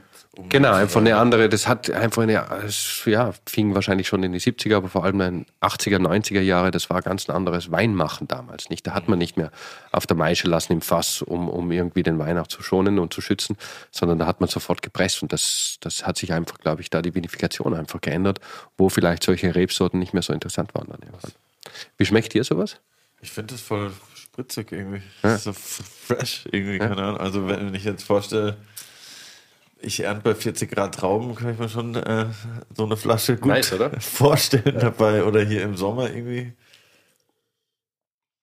Ich muss aber sagen, ich finde so trübe Sachen oft interessant irgendwie. Weiß auch nicht. Warum? Willi. Vielleicht wäre es oft ein bisschen schmelziger und voller daherkommen. Also zu Beginn halt. Es geht dann schon hinten wieder eng zusammen. Mir gestern, gestern hat man den 16er. Hat mir ein bisschen besser gefallen. Äh, man sieht halt, die Weine, die brauchen echt Zeit. Gell? Wir haben uns deswegen auch entschieden, dass wir mit dem Wein noch nicht dieses Jahr kommen. Nicht? Wir Ja. haben ja jedes Jahr haben wir über 100 Experimente, die wir da im Keller oder in der Landwirtschaft äh, durchführen und, und jedes Jahr entscheiden wir dann, okay, sechs, sieben, acht Experimente, die bringen wir dann als Kometen. Das sind unsere, das ist unsere Linie, wo wir einfach ein bisschen ja, uns austauschen können, auch mit, mit äh, Kunden, mit Gastronomen und so weiter und so fort. Und äh, es ist eine extrem wichtige Linie für uns, weil es uns einfach lernt, auch gewisse Grenzen auszureizen oder beziehungsweise auch mal zu überschreiten. Und aus einem Experiment kann dann irgendwie, gestern haben wir ja mit Bohr, von Bohr gesprochen oder auch bei Gaun, da arbeiten wir auch mit ein Drittel Stängelschale. Das war vielleicht irgendwann ein Experiment und mittlerweile ein wichtiger Pfeiler vieler unserer Weine irgendwie nicht. Und ich glaube, diese Experimente helfen uns einfach da auch ein bisschen besser die, die Jahrgänge, das Terroir auch zu interpretieren. Und da haben wir einfach, dieses Jahr haben wir den verkostet, um zu überlegen, kommt er dieses Jahr schon als Komet? Die kommen dann meistens so im Mai. Wir haben uns dann beide irgendwie dagegen entschieden, weil er einfach noch so ein bisschen, einfach mega jung ist, mega knackig, mega frisch, schön. Aber er hat noch nicht die Power von dem 16er von gestern. Und das war schon spannend auch für uns. Den haben wir Aber lange nicht mehr aromatisch ja ganz anders ausgereift. Ja. Also das ist das, was mir bei Platterle eigentlich immer sehr gut gefällt. Ich meine, so oft trinkt man das natürlich nicht. Ja. Aber ich finde, der hat oft so eine ganz feine Aromatik. Also so irgendwo, finde ich, so ein dezenter Muscatella irgendwo, dass das auf den so eine Richtung geht. Ist ja Aber halt- anscheinend auch verwandt mit dem Muscatel. Ja, und dann halt trotzdem aber diese Präzision oft hat und auch wenn es so, also für mich immer als Referent so die Nusshof-Sachen, wie, wie, wie lang das ist und dann trotz so immer einen super Gerbstoff mit sich bringt, aber nie störend, nicht zu viel. Und der gestern hat mich schon ein bisschen an das erinnert. Das war schon echt, echt gut, ja. Cool. Und das packt jetzt super zu hier am Gaumen, aber das ist für mich noch ein bisschen zu, zu verwaschen jetzt. Aber gut, Ja. 20. Ja, schauen wir mal. Vielleicht Ja, ein braucht er noch drei Jahre, vielleicht braucht er vier ja. Jahre. Dann Keine kommt er irgendwann raus. Die Struktur ist schon super. Du wisst es eigentlich bei euch beiden so, äh, ich habe ja gestern gesagt, ich habe euch ein bisschen verglichen mit Shelley mit mir. So, du, Clemens, bist mehr für die Unterhaltung zuständig und du, Jo, eher so für den Content. Wir vielleicht auch im Gespräch, weiß man nicht. Seid ihr euch oft uneinig eigentlich bei so Sachen oder wie, wie funktioniert das? Ich meine, heute am Weltfrauentag sind wir eine super Salami-Partie heute. das ist toll. Ja, Ja, genau, auf die Absolut. Frauen halt. Wie Na, ähm, ich weiß nicht, wie dann bei euch äh, die Aufteilung wäre. Wer wären bei euch Content und wer Entertainment? Also ja, ich ganz, ganz eindeutig ist, äh, die Unterhaltung. Also Shelley, Shelley ist Mr. Weinkarte. Ich glaube schon, ich spreche jetzt mal für mich, ähm, dass wir, also irgendwie so in der, in, im Nachhinein ist man immer schlauer. Und ich bin, ähm, ich war ganz froh. Ich war damals mit unserer Berufsschulklasse das erste Mal in Südtirol, wo ich also nicht mit meinen Eltern klassisch in den Toskana Urlaub gefahren bin, sondern mal in Südtirol auch ähm, angehalten habe. Da haben wir viele Betriebe gesehen, auch ähm, ähm, Genossenschaften und private. Aber damals lag jeder nicht, der hat umgebaut und ähm, dann war auch, äh, war ich in Geisenheim und da gab es andere spannende Re Regionen als Südtirol, ähm, die man so getrunken hat und so weiter. Das heißt, ich wusste eigentlich nichts über das Weingut Lageda und dann haben wir uns in einer in einer ähm, Weinbaustudentengruppe in Geisenheim gibt es dann das ähm, Projekt, Praxisprojekt, ähm, also oder das heißt anders, aber ein Projekt, wo man sich als Student aussuchen kann, was interessiert mich als Thema Weinberg. Bio, Weinberg Rot oder Steillagenweinbau Ries, Riesling oder eben biologisch dynamischer Weinbau, für das wir uns unabhängig voneinander entschieden hatten. Ähm, beim, beim Georg Meissner, der da Tutor, unser Tutor war und da dann auch später mit uns zusammengearbeitet hat, haben uns da kennengelernt und du äh, teilen, glaube ich, einfach ganz viele Werte und sind uns und sind auch gut befreundet. Und das ist eben Fluch und Segen, wenn man zusammenarbeitet. Ja, wir streiten auch gerne und, und aber nicht jetzt besonders viel, aber es kann natürlich auch heftiger werden, weil man sich gut kennt. Und man weiß, glaube ich, auch, welche Knöpfe Oder man drücken muss. emotionaler einfach, nicht? Genau, emotionaler. Man muss kennen uns gut genug. Richtig, Ich weiß, man weiß, wo man reinstirren Ja, muss. ja, ganz genau, Ja, ganz genau. ja, ja. aber, aber ähm, ja, ich, dadurch, dass man viele Werte teilt und, und auch Ideen hat, ähm, jeder für sich und gemeinsam bleibt es auch, in- bleibt's auch spannend. Und deswegen, ähm, ich habe so einen Faden verloren. Was war die Frage jetzt? Aber ich glaube schon. Du bist genau, bist genau drin. Bist genau drin. Genau richtig verantwortet. Perfekt, ey.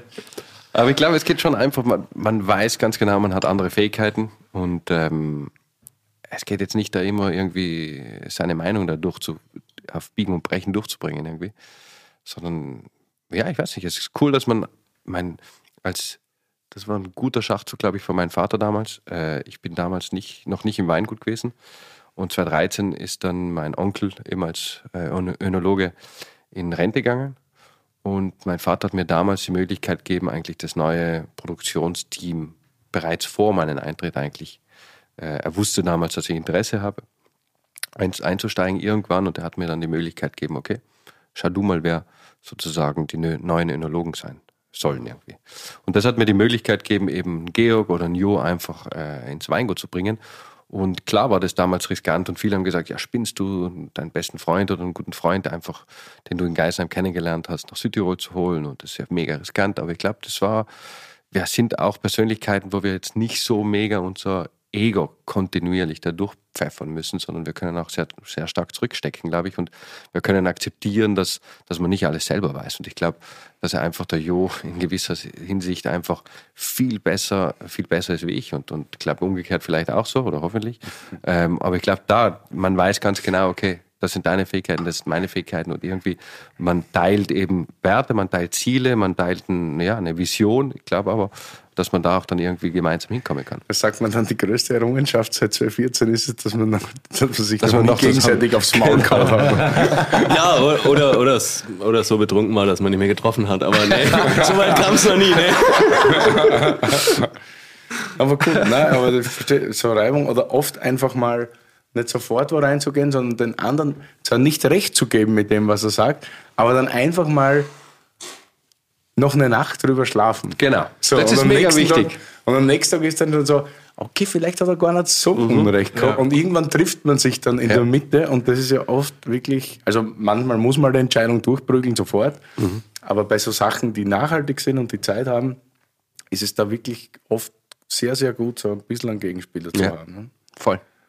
Voll, und du, du, du hast gerade kurz Reibung angesprochen. Reibung ist auch Energie. So, und das ist schon gut, ähm, wenn's, wenn, wenn die entsteht. Also ich glaube, das gehört auch dazu, auch bei uns jetzt, sagen wir mal, im Team, ähm, ähm, in den jeweiligen Teams muss schon auch diskutiert werden, offen gesprochen werden. Nicht zugehört und blind gefolgt werden. Ähm, da kann es auch mal zur Sache gehen. Das ist, glaube ich, wichtig. Ja, aber ich denke, das ist ja auch eine, ein Beruf, wo viel Leidenschaft irgendwie mit äh, drin steckt. Und so, wenn Leidenschaft dabei ist, dann ist man meistens ein bisschen emotionaler, wie wenn man jetzt einen 9-to-5-Job hatte, wo man nach 5 Uhr keine E-Mail mehr liest, so gefühlt.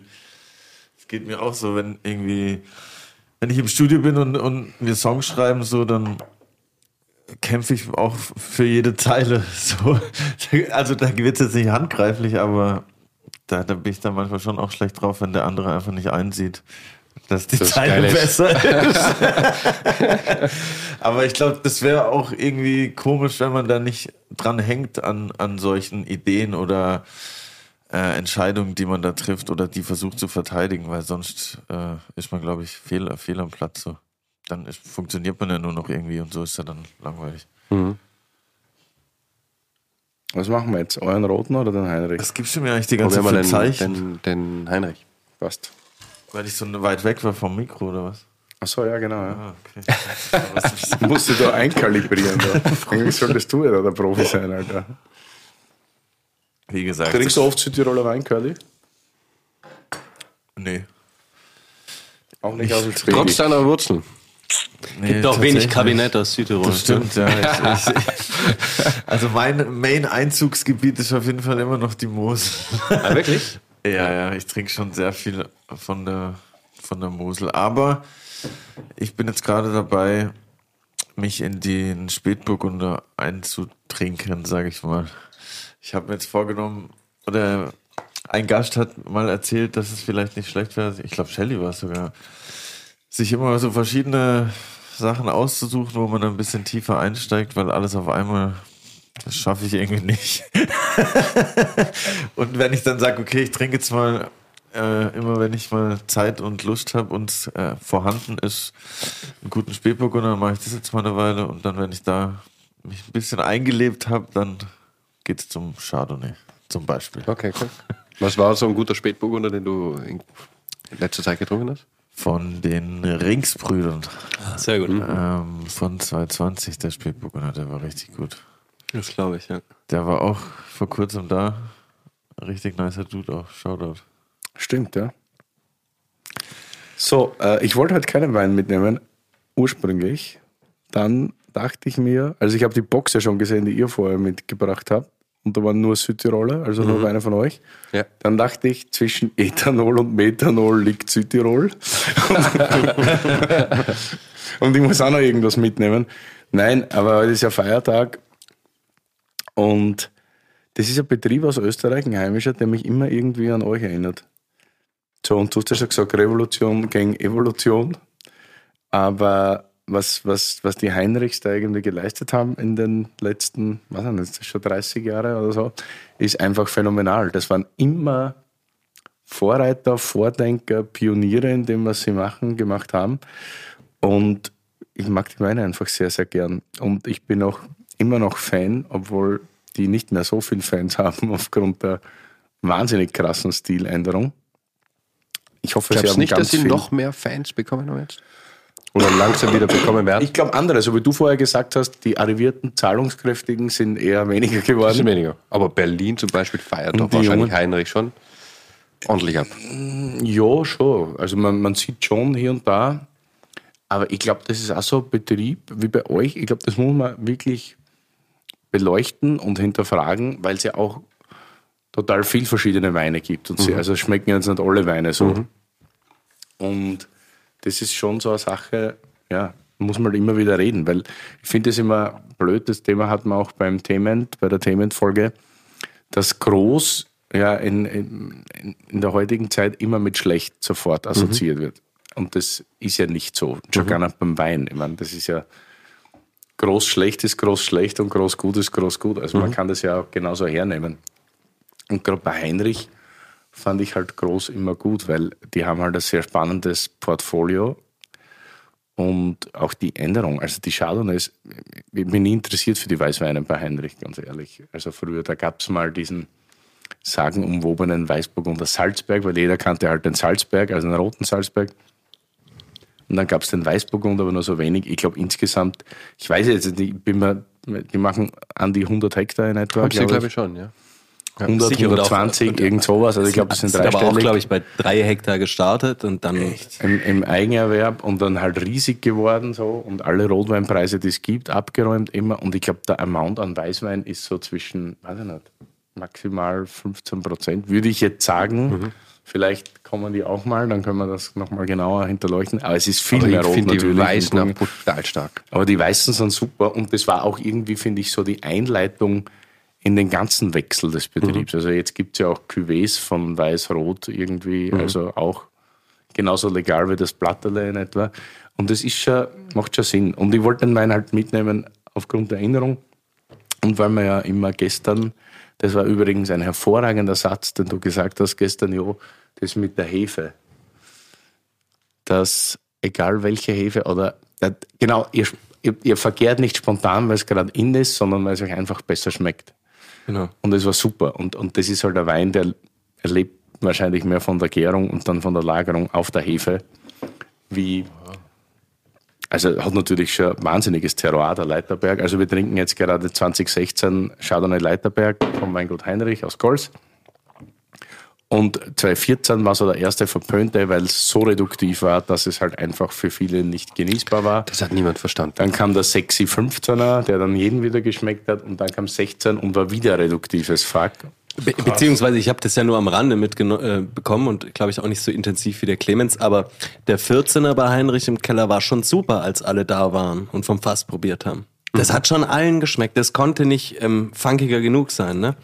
Gehen wir nochmal zurück sozusagen zu deiner ähm, Beobachtung auch äh, jetzt äh, vom alten weißen Mann, der Löwengang Chardonnay trinkt. Ne? Ähm, aber da war dann jeder im Keller und das war super. Und mir hat's halt mal ein wichtiger Mitarbeiter bei Heinrich so erklärt, aber in dem Moment, wo die gefüllten Flaschen bei den gleichen Leuten ankamen, da ging das auf einmal gar nicht mehr. Und ähm, das war, glaube ich, eine ganz große Problematik, auch die Heinrich ähm, auch aufgearbeitet hat. Hä, aber alle fanden es geil und haben uns bestärkt. Jetzt ist es so. Und auf einmal kommt das Zeug wieder zurück. Und Zeug, das zurückkommt, kann schnell auch, glaube ich, wirtschaftlich ähm, selbst bei so einem ähm, Superbetrieb äh, Riesenprobleme verursachen. Da hat sich jemand committed vor Ort und aber dann auch, gemerkt, was ich auch verstehe, weil du dann in deinem Laden in der Stadt bist, wo du halt arbeitest und dann sitzt da vielleicht da am Ende des Tages der alte weiße Mann oder d- d- von mir ist auch die alte weiße Frau, die den Wein trinkt und dann merkst du, oh scheiße, ich krieg's, ich krieg's nicht runtergebrochen. Vom Keller in Heinrich zu meinem Tischgast. Ähm, Gast, ne? Ich kann da auch alle Seiten verstehen, aber was da passiert ist, war halt auch mal, dass dann ein gewisses Commitment nicht mehr weitergetragen wurde ähm, von Partnern. Weil du das Erlebnis halt nicht mehr hast, im Keller zu stehen sozusagen. Wie wenn du auf der Fashion Week in Paris ein crazy Outfit kaufst und dann in Böbling auf die Straße gehst. Ganz genau, ganz genau. Die Leute dich anschauen und sagen, ist Fasching, ja. ja, voll. Ja, Aber ich glaube dennoch, also 14, ah, 14 war schon brutal geil. Also Ja. Ich Wir finde haben- das wir haben 16 extra- brutal. Vor allem der Wein, ja, in der Nase stinkt er immer noch. Der hat jetzt dieses geil. Ich Vollständig. Aber am Gaumen ist das eng, straight. Ja. Aber ich glaube, wer ist kann, das soll super, sich so am Markt irgendwie Säure. 14 reinholen. Das, ist, das steht in 10, 12, 14 Jahren sensationell geil da. Ja, und wir haben da eben, wir haben da eine Reduktion, die, es geht ja bei allem ums richtige Maß, also bei allem.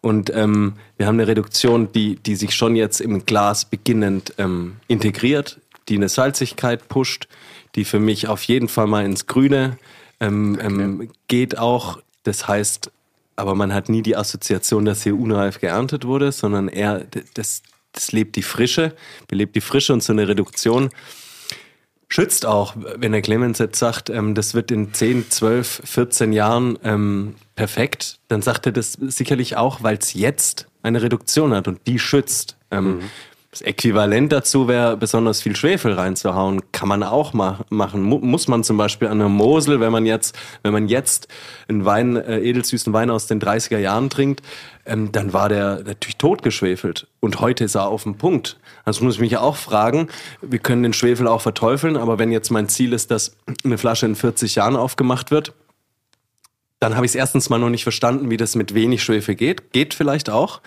Ähm, oder über Zeit geht das, braucht viel Zeit. Aber ich kann natürlich auch so, ja, was will ich, was, was, was braucht's? Und der Wein braucht die Reduktion, glaube ich. Ich bin jetzt gespannt, was der Egon Müller zum Terminus totgeschwefelt sagen wird. In den 30 Jahren. Ich klar, er will, hoffentlich wird er sagen, dass man einfach anders mit Schwefel früher umgegangen ist. Ähm, dass man das schon, glaube ich, ähm, und wir in einem, einer anderen Kla Kategorie Wein sind, edelsüße Weine, restsüße Weine und so weiter.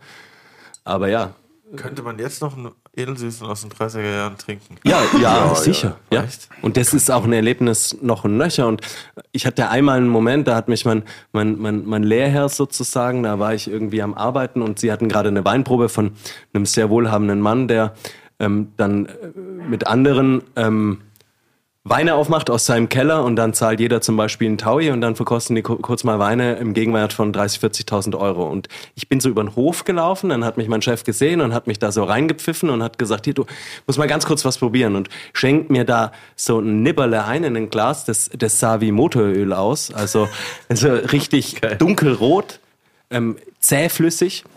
Und das war... Ähm, eine Trockenmeer, äh, Trockenmeerenauslese aus den 30er Jahren. Ähm, noch mit dem zweifelhaften Etikett natürlich zu der Zeit. Aber das war ähm, großartig, ne? Das, ist, das war auch die Kategorie Weine, die, die Weltruf hatte. Und wo jetzt, glaube ich, die Mosel wieder auf dem, auf dem besten Weg ist oder durch so Be Betriebe wie, wie Scharzhof auch nie, nie ganz von der Bildfläche verschwunden ist. Aber das Potenzial ist gigantisch und das geht sogar 70, 80 Jahre lang so. Krass. Hier draußen Tja. gejubelt. Ich mag ja Schwefel ganz gern, du. Na, aber das ist schon irgendwie, also, finde ich schon gut. Aber habt ihr ein gutes Verhältnis mit den Heinrichs, ja? Ja. Doch, absolut. Die sind ja auch ab und zu bei der Summer dabei. Apropos super, das ist das letzte Stichwort, das ich mir aufgeschrieben habe. Kann jetzt den Laptop auch zumachen. Ciao. Hier ist einfach eine Demo. Ja, macht Ja, ja, cool. nichts. Die machen eine Demo drin, die machen eine Demo draußen. Sommer ist jetzt bald wieder. Ja, endlich wieder. Jetzt haben wir es zwei Jahre sausen lassen. Am 9.10. haben wir sie wieder. Aber die ist jedes Jahr, oder? Normalerweise schon, ja. Die 9., ist immer im 10. April, April, okay. so eine Komplementärveranstaltung zu Vinitali. Äh, das war eigentlich so die Idee. Äh, es gibt ja die Vinitali sozusagen, wie es die Vinexpo oder die Prowein gibt. Und damals hat mein Vater in den neun- 99, glaube ich, war es, so die Idee gehabt, so was ähnliches wie damals an der Wien Expo, wo eben die Chateaus ihre eigenen Veranstaltungen hatten, um nochmal der Wien Expo mehr Gewicht zu geben. War eigentlich damals die Idee, okay, auch Summer sozusagen jetzt nicht mehr Teil von der Venitali zu sein, sondern eigentlich auch viele Leute nach Magreit in diesen mega kleinen, idyllischen Ort zu holen irgendwie. Und da haben wir immer jedes Jahr so um die 100 Winzer. Eben Heinrich ist ab und zu dabei. Nittner Doch so viele. ja. Also Deutschland, Österreich, Italien, ab und zu Neuseeland, ab und zu USA. Ähm, Auch jetzt Ja. im östlichen Frankreich Raum ein bisschen wachsend in den letzten genau, ja, Gilles Vessier aus Ungarn ist dabei. Das ist echt Also lang her. Ich glaube, so irgendwas zwischen, na, viel länger als 10, muss 15 Jahre mindestens her sein. Ich war nur einmal da, aber das war, ist mir heute noch in Erinnerung als die schönste Cool, Weinverkostung, wo ich jemals, also es war wirklich spektakulär. Das wird das dieses Jahr ändern, habe ich gehört. Ja, Ja, ja, kommt schon. Cool. Super. Ja, freut uns mega. Ich habe auch das Ja, Weingut das erste jetzt Mal auf einen Tag, kennengelernt. aber Ja. das sollte reichen. Ja, es geht eh nur zwei Tage. Deswegen Ja. 50 Prozent eh schon. Aber, aber ja, es ist doch irgendwie immer, immer, erstens mal sind alle, also alle Winzer selber vor Ort. Und ich glaube, das ist einfach wichtig, dass entweder Enologen oder eben auch die Eigentümer davor stehen und auch die Weine erklären oder auch ihre Philosophie erklären. Das ist schon einfach mächtig. Und du hast halt einfach, das ist schon geil, eben so einen Austausch mit Gernot oder mit äh, Moritz, also Welich und so weiter und so fort. Und das ist schon stark, glaube ich, dass du sowas auch äh, da bringst du auch ganz andere Impulse auch wieder ins Weingut zurück irgendwie. Ich komme mit, ich mache Schlafplätze klein putzen. Ja. Hast du noch Connections? Ja, klar. Wer sonst Schlafplätze in der Nähe? Ich muss jetzt einen Shoutout und sogar ein bisschen Werbung machen für, glaube ich, mein Südtiroler Hotel schlechthin, nämlich äh, Bad Schagau. Ja, ist mega. Im Sandal ist mein absoluter Lieblingsplatz Ja. in Südtirol. Ich war immer im Und wenn man gleich über den Brenner fährt und hungrig ist, dann geht man gleich in Bretzhof. Ja, ist auch, ist auch so eine Hausnummer, ja. Absolut. Auch super eigentlich. Super Weinkarten, mega Fleisch. Also er ist Mega Fleisch, Fleischbetrieb. ja. Ich war immer nur im Eberle, aber das gibt es jetzt, glaube ich. Gibt's Das gibt's nicht mehr, das ist vom Steinschlag getroffen das wird wieder das hab ich aufgebaut, gesehen. Das geht langsam wieder aufwärts. Ja. Aber da sind auch überall Weinberge, das habe ich damals gar nicht so realisiert, aber da, da Voll, ja. ist ja in den Weinbergen. das ist St. Magdalena schon eine Genau. der Bozner Weingegenden Ja, eigentlich. Ja, genau. Absolut. Aber Bad Schörger ist schon super geil. Also beim Gregor, Der super Weinkarte. Ganz liebe Grüße hiermit. Ja. Der macht ja so super Geschichte, dieses La Fuga. Er macht das La Fuga, genau. Das ist so ein bisschen so auch so ein Gastro-Konzept, wo er eben ja, eine anders denkende Gastro irgendwie zusammenbringen will, die eben mehr auf ja, regionale sagen. Küche, regionale Produkte Genau. etc. Glaube ich, ja. Aber ist ganz gut. Also da waren wir jetzt beim Closing das letzte Mal endlich wieder eine geile Party gehabt. Äh, war mega, war sensationell. Weil Ja. natürlich den Saartal, du, da kommt ja keine Polizei so schnell. Und wenn, dann kennen sie ihn alle. ist der Flasche. Ja, hat da einen ganz guten Blatt. Jetzt haben wir noch hier was. Jetzt trinken wir noch einen Klassiker. Jetzt trinken wir einen Klassiker. Genau, also wir haben was so- super, super Regionales. Cabernet Sauvignon 2017. Ja. Chor Römigberg. Genau, also das ist so ein bisschen, äh, du hast ja davor eben so vom Löwengang geschwärmt. Und ähm, das ist schon auch so im roten Bereich, so ein bisschen der Klassiker bei uns, würde ich sagen. Aber hat sich auch äh, weiterentwickelt. Macht ihr viel Cabernet Sauvignon? Ist schon in Südtirol eine wichtige Rebsorte, ja, würde ich schon sagen. Das ähm, vor allem in Südtirol das Spannende ist auch, dass Cabernet Franc äh, einen hohen Stellenwert hat. Und das ist ja auch immer, das ist die Rebsorte, da kannst du den Klimawandel ähm, am besten nachvollziehen. Den eben äh, früher hat jeder geschrien, ähm, das kriegst du nicht reif in Südtirol. Und heute müssten wir viel mehr Cabernet pflanzen, weil die Region je nach Unterzone eigentlich zur Rotweinzone wird ähm, und nicht mehr ähm, in den tieferen Lagen, die eben einfach nicht gut durchlüftet sind oder nicht von einem aus einer Schlucht von Kaltluft gespeist werden, hast du, kannst du Top-Rotweine produzieren, wird aber die Luft eng, frische, knackige Weißweine zu machen. Deswegen Cabernet Sauvignon wird, glaube ich, auch, ähm, sollte agronomisch gesehen, ähm, sollte steigen. Aber denkt man dann nicht eher so in eurem Ansatz an Vernatsch?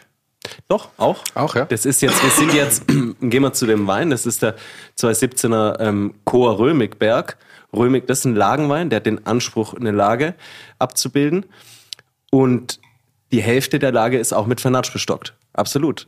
Also ich würde sagen, das eine widerspricht nicht dem anderen und das ist insofern ein ein historischer Wein für uns jetzt, ja, weil den gibt es jetzt vielleicht seit, seit wann gibt es den? Ich glaube, der erste Jahrgang war.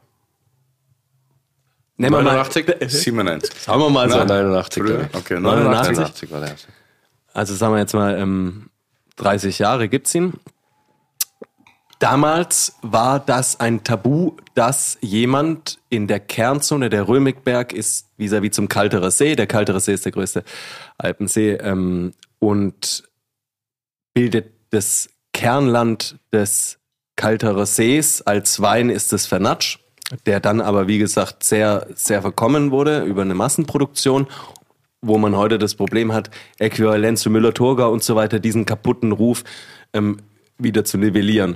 Und Alois, sein Vater, ähm, Clemens Vater, hat damals eben dort auf Spalier Cabernet Sauvignon gepflanzt. Und das war so ein ähm, Tabu für viele, die gesagt haben, wie kannst du denn die Pergel rausreißen in der Zone? Das ist ja, du verschandelst Kultur. Ja? Heute würde niemand mehr Vernatsch auf Pergel pflanzen oder niemand mehr, also die Empfehlung geht davon weg, auch in diesem Kerngebiet und umgekehrt würden wir niemals Vernatsch ähm, als Spalier pflanzen. Also es muss auf die Pergel für uns. Die Zeiten ähm, ist wie so ein Pendel von einem Extrem ins andere, aber letztlich suchen wir die Mitte. Ja? Und heute ähm, ist auch allen klar, warum war das damals eine gute Lage, auch für Vernatsch. Es war eine heiße Lage. Äh, vor 40, 50 Jahren war die Herausforderung, das Zeug reif zu kriegen. Heute ist das Problem, ähm, dass, nicht, dass es nicht zu schnell reif wird. Und ähm, ein wunderschöner Weinberg von unserem ähm, Kollegen Gregor bewirtschaftet, ähm, und dem Schaffer von der Lage. Schaffer sagen wir dann in Südtirol zu, zu Winzern. Und Magda. Und Magda seiner Frau, ganz richtig, ähm, die, die diesen, das ist ein großes amphitheaterförmiges ähm, Konstrukt aus verschiedenen Parzellen mit verschiedenen Terrassen, wo du manchmal eher klettern als laufen musst, die das mit, mit ihrem Herz da bewirtschaften und dafür sorgen, dass das nicht, also das ist ein Weingarten und wenn du an dem Ort bist, dann merkst du schnell, das ist, das ist der Weingarten, weil die beiden den bewirtschaften. Da, das ist toll einfach. Das ist wahnsinnig viel Arbeit, aber, aber es lohnt sich. Und dank Ihnen eigentlich, weil die Ahnung von Kühen hatten, war das der erste Weinberg, wo wir Kühe reingebracht haben. Wir arbeiten ja, wir haben ja so mittlerweile 25 Ochsen und Kühe, die da durch die Weinberge laufen, um eben einfach die Diversität, das Element Bier nochmal reinzuknallen, um die Monokultur zu brechen, ähm, auch um den, natürlich den organischen Dünger auch reinzukriegen. Ähm, wodurch dann äh, mega viel losgeht. Also durch Mist hast du natürlich irgendwann die Würmer drin und dadurch hast du ein ganz anderes, ganz andere Lebendigkeit auch durch Vögel da drin. Also da fängt dieser ganze Prozess an eigentlich. Und ähm, wir haben damals vor zwölf Jahren begonnen, mit dem Käser zusammenzuarbeiten, der irgendwo in Finchgau liegt, also etwas weiter oben auf 1300 Höhenmeter. Und der Käse hat immer natürlich das Problem, er braucht im Winter zum Käsemachen keine Jungtiere und auch die trächtigen Kühe braucht er nicht. Und wir haben dann eine Zusammenarbeit begonnen, wo er uns sozusagen diese Tiere, die er nicht braucht zum Käse machen, im September runterbringt ins Tal. Dadurch natürlich äh, ja, eine erweiterte Weidelandschaft gefunden hat. Und die bleiben dann über den Winter bis April im Weinberg, grasen alles ab, scheißen alles voll und gehen dann im April sozusagen wieder rauf auf die Alben irgendwie, nicht? Und dann können wir die Tiere, also wenn es dann bei uns wieder losgeht im April äh, mit, den, mit den Reben, können wir die wieder rauf zu ihnen bringen, nicht? Und dadurch haben wir sozusagen diese Zusammenarbeit intensiviert und haben mittlerweile eben 25 äh, Tiere da durchlaufen. Und eben, das ist sicherlich auch dank der Leute, die eben, da brauchst du einfach Leute, die sich mit den Tieren wieder auskennen. Das ist das Problem, glaube ich, einfach an der Landwirtschaft heute. Wir sind so spezialisiert. Wir sind spezialisierte Weinbauern. Wir haben gar keine Ahnung mehr von der Viehwirtschaft zum Beispiel oder von Marillenbäumen, also Aprikosenbäumen oder was weiß ich was. Wir sind, wir kommen aus der Lehre raus und sind Weinbauern. Und ich glaube, das zu brechen ist extrem wichtig, aber du brauchst einfach die richtigen Leute dafür, die dir diese Möglichkeit, diese Erfahrung reinbringen. Und auch sicherlich, wir hatten Gregor und Magda, die eben mit Tieren arbeiten konnten, aber wir haben natürlich du, durch diese Zusammenarbeit mit dem Käser nicht nur die Kühe in unser Betrieb reingeholt, sondern auch seine Erfahrung. Und das ist extrem viel wert. Ich glaube, deswegen ist unser Ansatz, ja, wir wollen einen geschlossenen Kreislauf aufbauen. Ähm, aber es geht nicht mehr darum, eine, ein Hof zu sein, wie es vielleicht Rudolf Steiner, der Begründer der Biodynamie, gesucht oder äh, ja, irgendwie äh, ja, aufbauen wollte oder, oder predigen wollte, sondern es geht für uns ein, einfach um diesen geschlossenen Kreislauf in Zusammenarbeit mit anderen Betrieben, die eigentlich mit Weinbau nichts zu tun haben, weil wir uns dadurch einfach auch die Erfahrung reinholen können. Und das ist extrem wichtig, glaube ich, für uns. Und das war so der erste Weinberg, wo wir eben diese Kühe durchmarschieren lassen, lassen haben und wo wir eben, ja, wo es einfach nahe diesen, näher an diesen geschlossenen Kreislauf kam. Genau, und der, und der Wein ist, ähm, die, also die Herausforderung ist bei dem Wein, dass es, wie gesagt, eine, eine heiße Lage ist, aber das ist insofern ein Glück, weil, weil der auch meiner Meinung nach relativ früh abreift und wir deswegen nicht bis oftmals nicht, stehen ja auch hinten die Erntedaten drauf, die kann ich mir jetzt nicht merken. Ähm, vor. Moment, ich sag die mal an. Höhenlage 250 bis 330 Meter, Alter der Reben 24 bis 31 Jahre, Erntedatum 27. Also na, doch 27.09.2017. Okay, 27.09. genau. Mhm. Also Ende September, ne? Ähm, richtig? Scheiße früh eigentlich. Theoretisch früh, aber wenn du jetzt weißt, es ist eine heiße Lage, dann, ähm, also Oliven werden am Römigberg früher reif als am Gardasee und der Gardasee ist schon noch eine Stunde, Stunde ähm, südlich und tiefer und so weiter. Dann merkst du den 8. bis 8. ging es los und 27. war die letzte. 8. September ging's los, danke, super. Und dann weißt du, dann weißt du, Wir haben ja schon gedacht, haben wir einen Fehler jetzt auf dem Etikett noch? Das 17 war jetzt auch kein mega heißes Jahr. Aber du weißt dann, das ist eine frühe Lage. Okay, das ist eine heiße Lage. Das heißt, wenn, wenn da jetzt zum Beispiel das 8. September draufsteht, ist es in einer mittelwarmen Lage zwei Wochen später der Fall. Und wenn wir mit Komponenten arbeiten wollen, ähm, dann ist es doch auch spannend, das haben wir beim 17er so gemacht, zu sagen, okay, das erste Mal haben wir eine Knackigkeit in den Trauben, das ist ganz wichtig, dass es drauf, wenn du drauf beißt, dass es knackt und du suchst, man sucht immer die Balance, das heißt, es ist schön süß, es ist noch sauer, du hast die Pyrazine können auch zu einem Cabernet Sauvignon meiner Meinung nach. Ähm, du hast die ein bisschen präsent, eine Würze, also du bist jetzt auf dem Punkt in der, der Römigbeck ist, äh, habe ich wohl gesagt, so eine ähm, Amphitheaterlage, die auf verschiedenen Terrassen aufbaut und in der unteren Terrasse findest du, jetzt ist es perfekt. Das heißt, am 8. wird die untere Terrasse abgeräumt, der wird vergoren. Die Woche drauf sagst du, es sind drei Terrassen, drei Abschnitte, drei Herzen sozusagen, das untere, das mittlere, das obere, Chor heißt der Herz dann. Ähm, das, das heißt, du hast das untere Herz zum Beispiel abgeräumt am 8. September. Eine Woche später sagst du, räume ich das mittlere Herz ab. Und eine Woche später räume ich das obere Herz ab. Ja? Und dann hast du im Keller auf einmal, ähm, der Lukas hat das damals genannt wie ein, wie ein Film. Ne? Also du, du, du hast wie, oder Fotos oder wie ein Film. Du, du, äh, bei uns heißt es dann Chor 1, Chor 2, Chor 3. Und weißt, jedes Mal ist eine Woche vergangen. Anfang September, Mitte, Ende September. Das kannst du nachvollziehen, auch beim Verkosten. Und logischerweise schmeckt Anfang September anders als Ende September. Und nur Ende September wäre vielleicht ein bisschen zu viel, ein bisschen zu heavy, ein bisschen zu plump.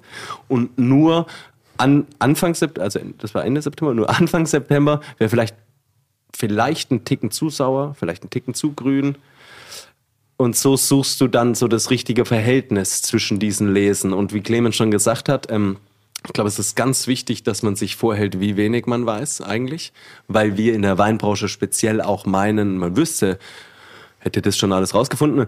Das ist eben nicht der Fall. Das heißt, man muss es, oder ich muss es immer wieder erfahren. Ich muss es spüren, ich muss es verkosten, damit ich es verstehe.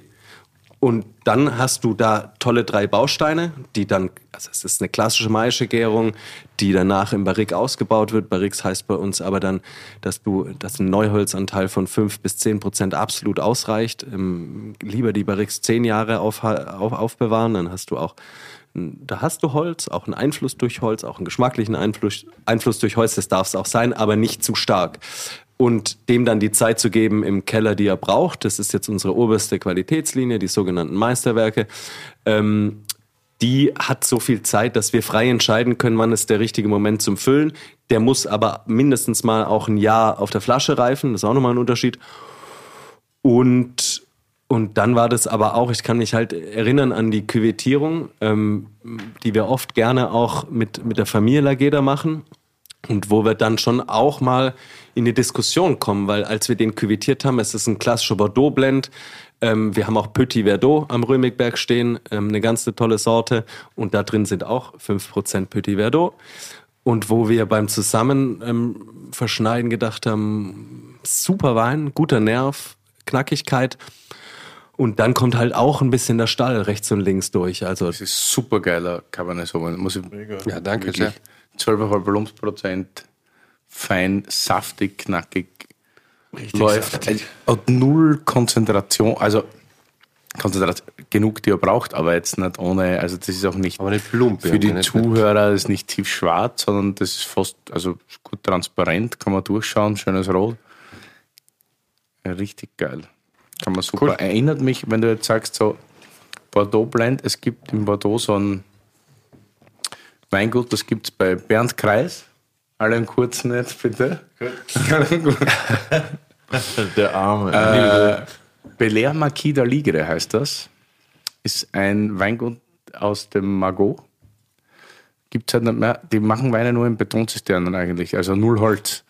Und das geht auch, das hat so eine ganz Feingliedrigkeit. Der Cabernet immer super zart, eher super softig und wow, super. Äh, Schön, vielen Dank. Und aber, also genau, ich glaube, das wäre das Ziel. Da, danach streben wir. Ob es dann klappt oder nicht, müssen wir dann sehen. Aber genau das ist es. Cabernet Sauvignon Rot, heiße Lage, aber leer. Das muss trinkbar sein, das muss fließen. Das ist ein schwer, Bordeaux assoziiert man mit schwer. Warum? Wenn, wenn, wenn, wenn sein Vater, wenn Clemens Vater aus, aus, aus, aus, dem, aus dem Keller ein 90er Jahre Bordeaux rausbringt, äh, Selten über 13. Nie. Ja. 12, 12 Volumenprozent und du trinkst es und das ist noch frisch. Darum geht's, ne? Daher kommt das Bordeaux, dafür ist es mal angetreten. Und dann haben wir alle schon oft gehört, hat sich's verändert und Ist, so ja weiter. keine, ist ja eigentlich auch keine heiße Gegend. kann man schon Nee, mal- ganz genau. Und dann, und dann ist es, aber es ist für mich nochmal der 17er, ähm, das war, da kam ich mir wahnsinnig mutig vor damals, dass wir gemeinsam die Entscheidung getroffen haben, den so zu füllen. Und heute mache ich eine Flasche auf und, und, und wundere mich, was jetzt da das große Ding damals war. Aber ich kann mich noch gut erinnern. Wir haben uns regelrecht gestritten. Ist es zu viel Brett oder zu wenig? Ist es noch ein Teil oder äh, und so weiter. Ne? Ich glaube, wir, wir wissen, wir geben uns die größte Mühe in dem Weinberg. Wir wissen, wir geben uns die größte Mühe im Keller. Und wir wollen am Ende des Tages ein Produkt, wo jeder ganz klar erkennt, es ist Lageda. Schmeckt es dir oder nicht? Es ist zweitrangig. Es darf auch nicht schmecken. Ist auch ganz wichtig. Aber alles richtig gemacht und dann war man vielleicht ein bisschen mutig, das auch so zu füllen. Und heute Aber passt das ist ja es. kein Ne? Brett. Das ist ja super sauer. Für, mich, für mich nicht. Ich trinke gerne diverse Chateauneufs, die, die haben teilweise, also wenn so Henri Bonneau jetzt Für mich nicht, aber wir, sind, wir haben sicherlich unseren Ruf weg in Begots, die haben Südtirol. ein Brett, aber das ist Sicherlich ja haben super wir sauer. Thema Brett unseren Ruf weg, aber Ich finde das immer super Römigberg, da muss ich immer denken, Shelley hat mir mal eine Geschichte erzählt, seine Urli, die Anni, also Urli Anni, die Uroma, die musste mehr oder weniger oder sollte ins Altenheim und auch dort bleiben. Und der Deal war, weil die hat so gern Vernatsch getrunken aus dem Nein, Römigberg. geil. Ja. haben wir gestern auch erzählt. ne? Ja, die hat sogar einen Natsch getrunken von Römigberg. Und der Weinhändler, Moran Bellner, das in Österreich, äh, war verpflichtet von der Familie Schellorn, dass er dort, ich, war- ich glaube, die hat im Jahr ja, jeden Tag eine Flasche Ja, Vernatsch. haben wir erzählt. 360 Fläschchen Flaschen weggezogen. Vernatsch. War der größte Gastroabnehmer an Vernatsch, war das Altenheim. Weil die Urli Anni, Legendär. damit sie dort bleibt, jeden Tag eine Flasche Vernatsch trinken kann. Und es war kein äh, Zufall, dass äh, die Uli Anni bei Fanatsch gelandet ist. Ne? Also, Ja, weil das kann man auch gut trinken. Ne? Das ist halt schlurig. Schlurig, wenn man sagt. Ja gut, äh, Südtirol war ja der Rotwein, die Rotweinregion Österreichs damals, nicht? Apropos legendär. So, so. Habt ihr denn Legendary, noch eine genau. Frage dabei? Für den, Beziehungsweise wir brauchen noch einen Song von euch. den brauchen wir auch noch, eins nach dem anderen. Wir brauchen so viel. Ah, Entschuldigung. Time Party. Also habt ihr, wollt ihr auch von uns was wissen, nachdem wir so viel heute von euch lernen durften? Absolut. Geil. Und, äh, uns schon was überlegt, ja? Wir kommen schon zum Ende wieder, wollte Curly sagen. Nö, das, nö, Feiertagsfolge. das ist doch Quatsch. Mit wem wollen wir anfangen? Von euch beiden. Ladies first, Willi. Da haben wir uns eigentlich überlegt, ähm, dich zu fragen, eine imaginäre Frage, Vorstellungskraft äh, Kraft ist gefragt. Ja, da hinten steht der Koffer, da ist eine Million Euro drin. Ähm, Bitte was? Ein Korb? Ein, Korb Ein Koffer, da ist eine Million Koffer, Euro Koffer, drin. Koffer, okay. und die nimmst du und machst jetzt ein Weingut auf. Wo ist es? Wo auf der Welt ist es? Boah, Es ist nur, es ist nur eine Million. Ja. brauche ich gar keine Million. Habe ich schon mal bekommen, die Frage. ja? Ja, ja, ja. Äh, ja, ist für mich ganz klar im Südburgenland. Wirklich? Ja. Da, also, ich bin da nicht, ich bin ja eigentlich Steirer. Aber das ist mir ein bisschen zu aufgeregt, die Südsteiermark. Ist zwar wunderschön, aber da passiert so viel. Und wenn ich jetzt sage, ich, weil das wäre dann gleichzusetzen mit dem Ruhestand, dann würde ich in Südburgenland gehen. Weil da sind immer noch, da ist jetzt so 1972 in etwa. wenn du fragst, wenn du da jemanden fragst nach Wi-Fi oder so, sag ich, ja, einen Fernseher haben wir eh. ja, geil. so in die Richtung. also es ist durchaus, durchaus slow dort und ich liebe halt Blaufränkisch vom Schiefer und ich glaube, es gibt überhaupt kein... Die Leute reden immer, jetzt habe ich wieder so ein Interview gelesen, ja, das größte Terroir Österreichs. Ich meine, die Leute müssen ein bisschen mehr unterwegs sein, um zu verstehen, dass das eines der größten Terroirs der Welt ist. Ganz einfach, sage ich jetzt hier ungebremst, weil der Eisenberg ist schon speziell, super speziell und Blaufränkisch passt perfekt dahin und deswegen würde ich. Aber ich kann halt nicht Wein machen. Ich würde wahrscheinlich den Reinhold Grutzler. Warum nicht? Ich, ich bin da zu perfektionistisch. Ich würde da durchdrehen, wenn ich weiß, ich habe einen Shot im Jahr und wenn ich den versau und dann schmeckt es mir zum Schluss nicht. Ja, ja. Das, das könnt, ich könnte das nicht. Mal lieber so jeden Tag stetig irgendwas machen und dann sagen, okay, gestern war scheiße, machst du heute besser. aber, aber das geht beim Wein nicht. Und, und deswegen würde ich das, ich würde den Christoph Wachter-Wiesler und den Reinhold Krutzler ganz lieb fragen, ob die mir abwechselnd jedes Jahr für den Eigenverbrauch so viel Wein machen, dass ich trinke und dann passt es. Ja, das wär's. Das erste Und- Weingut der Welt, was nur für Eigenbedarf produziert. Ich habe eine Million, also das reicht ja im Südburgenland, Ja, Entschuldigung. eben, das war auch, äh, also du musst ja auch eine Region suchen, wo das, wo du, das ist ein super Preis-Leistung. Also da Außerhalb- kostet der außerhalb Wirtshaus, also im Spritzer, im der Spritz im Wirtshaus kostet 1,70 oder so. Also, Und wenn du außerhalb deiner Heimat gehst? ja, das ist jetzt spannend. Von der Region her wahrscheinlich tatsächlich, weil mir so gut gefällt, weiß wahrscheinlich die Toskana, weil es unglaublich Wirklich? schön ist. Ja, ich finde es so sehr schön. Ich bin landschaftlich. Mega Vielleicht- geil landschaftlich. Aber, Ja. aber vom Stil hätte ich dich da gar Ja, nicht Stil, äh, Stil anders. Stil wäre wär wahrscheinlich eher, also ich trinke im Moment sehr gern Burgundrot. Okay. Oder eigentlich immer. Aber mit der Million kannst du dort nicht viel anfangen. Nicht, Das ist wieder die Sache. Da kann man mit der Million nichts anfangen. Und es gibt ja, ich sage immer, es ist so super. Auch nochmal kurze Grüße an meine Freundin die Lu, weil ohne die wäre die heute gar nicht da, glaube ich. Die hat einen Kontakt hergestellt. Danke dafür. Äh, jetzt weiß ich geschaut, bin ich so nervös, jetzt weiß ich gar nicht, was ich ra raus wollte eigentlich. Wir waren bei der, Ja, genau. Ich sage immer, wenn wir reisen, reisen wir immer irgendwo hin, wo es Wein gibt. Weil, und dann sage ich auch immer zu Leuten, überall, wo es Wein gibt, ist es schön. Und dann denkst du mal kurz darüber nach, das stimmt nicht, weil Champagner ist eigentlich mega scheiße. Also ist nicht schön, äh, obwohl ich Champagner liebe. Und ich meine, die Burgund ist jetzt auch nicht unbedingt. ist ganz nett, aber es gibt Ja, es sicherlich lebt jetzt nicht, es gibt ein paar lustige Lokale und so, aber es ist nicht wirklich eine schöne Gegend jetzt. Also verglichen mit der Toskana oder Ja, mit ja, Südtirol Oder Piemonte oder was oder Südsteiermark oder, Oder Jura ist auch noch mal geiler. ja, richtig, ja. Und das ist dann, und wenn ich dann aber jetzt so sage, ich hätte eine Million, dann würde ich dann schon gern nichts mehr tun auch. Oder ich hätte es auch gern schön, wenn ich aus dem Fenster schaue. Und das wäre es halt nicht. Und da kann sich Burgunder nicht aus. Ja. Außerdem habe ich da auch keine Freunde. Oder wenige halt. Also, wer im Burgenland, ja, so, würde mir besser gefallen. Ja. Okay. das ist sehr gut. Oder, oder ein Zimmer beim Gregor. Fürs Leben. Ja, pass auf, Und eine der Flasche Rübeck wird ganz ne? groß. Er hat ja angefangen, oder seine Mutter hat angefangen mit Weinbau in gell? Was wirklich? Ja, ja, das vor vielen Jahren, vor zehn Jahren schon. Die hat da schon angefangen zu, zu Wein, ja. Ich muss Reben immer nur seinen selbst angesetzten Schnaps trinken. Nein, die, die haben mittlerweile auch, auch Wein. Ah, okay. Ja, sehr gut. Und ähm, die Frage an dich, Curly, würde sich auch, also würde sich in zwei Teile äh, ab, auf, aufteilen.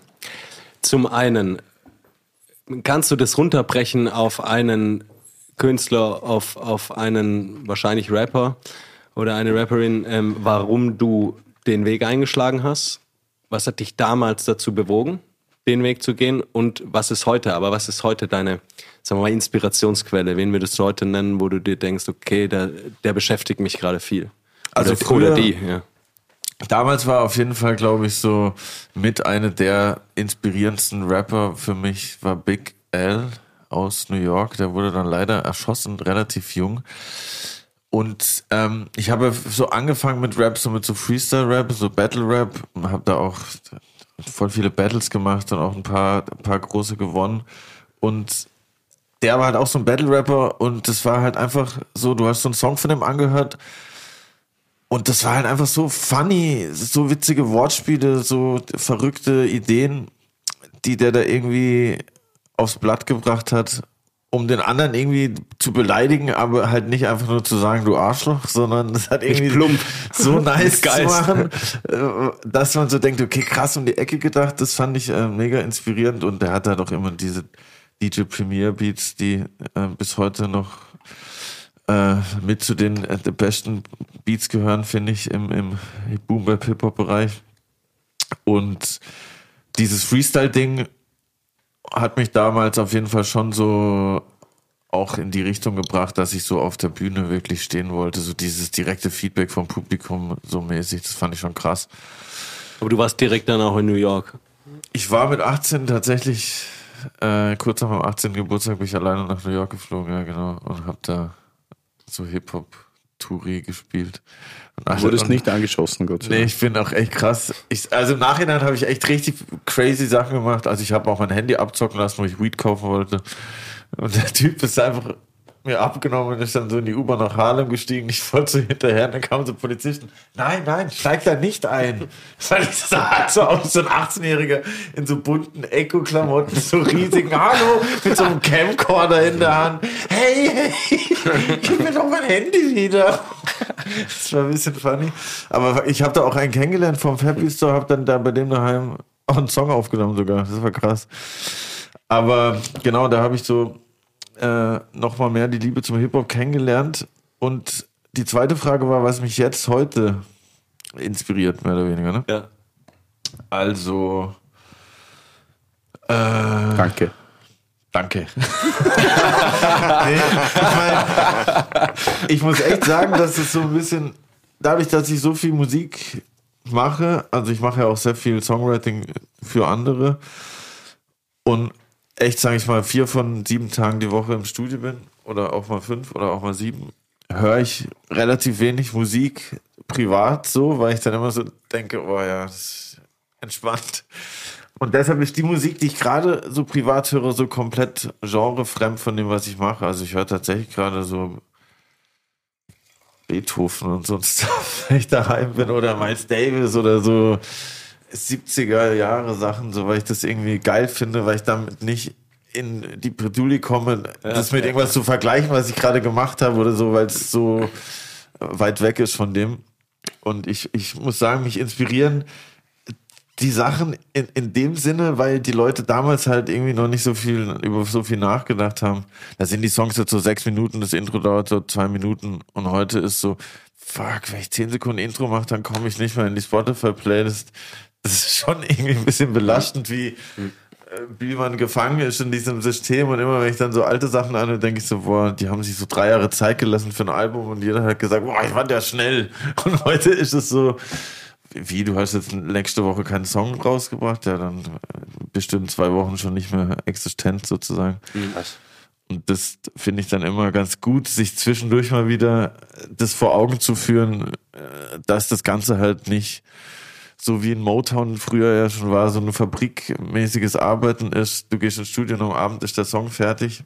Weil es ist ja auf eine gewisse Art immer noch Kunst so mäßig und die kann man halt nicht immer erzwingen, auch wenn es ein Job ist, aber trotzdem muss es ja immer irgendwie passen. Und das, ich glaube, das ist immer ganz gut, sich da zwischendurch mal wieder so ein Gegengewicht reinzuziehen, dass halt nicht alles immer an einem Tag passieren kann, zum Beispiel. Also hört Leuchtet mehr ein, ne? Klassik, Leute. Schubert, Winterreise, beste. Richtig geil. Sehr Ich hoffe, ich konnte es einigermaßen beantworten. Mega.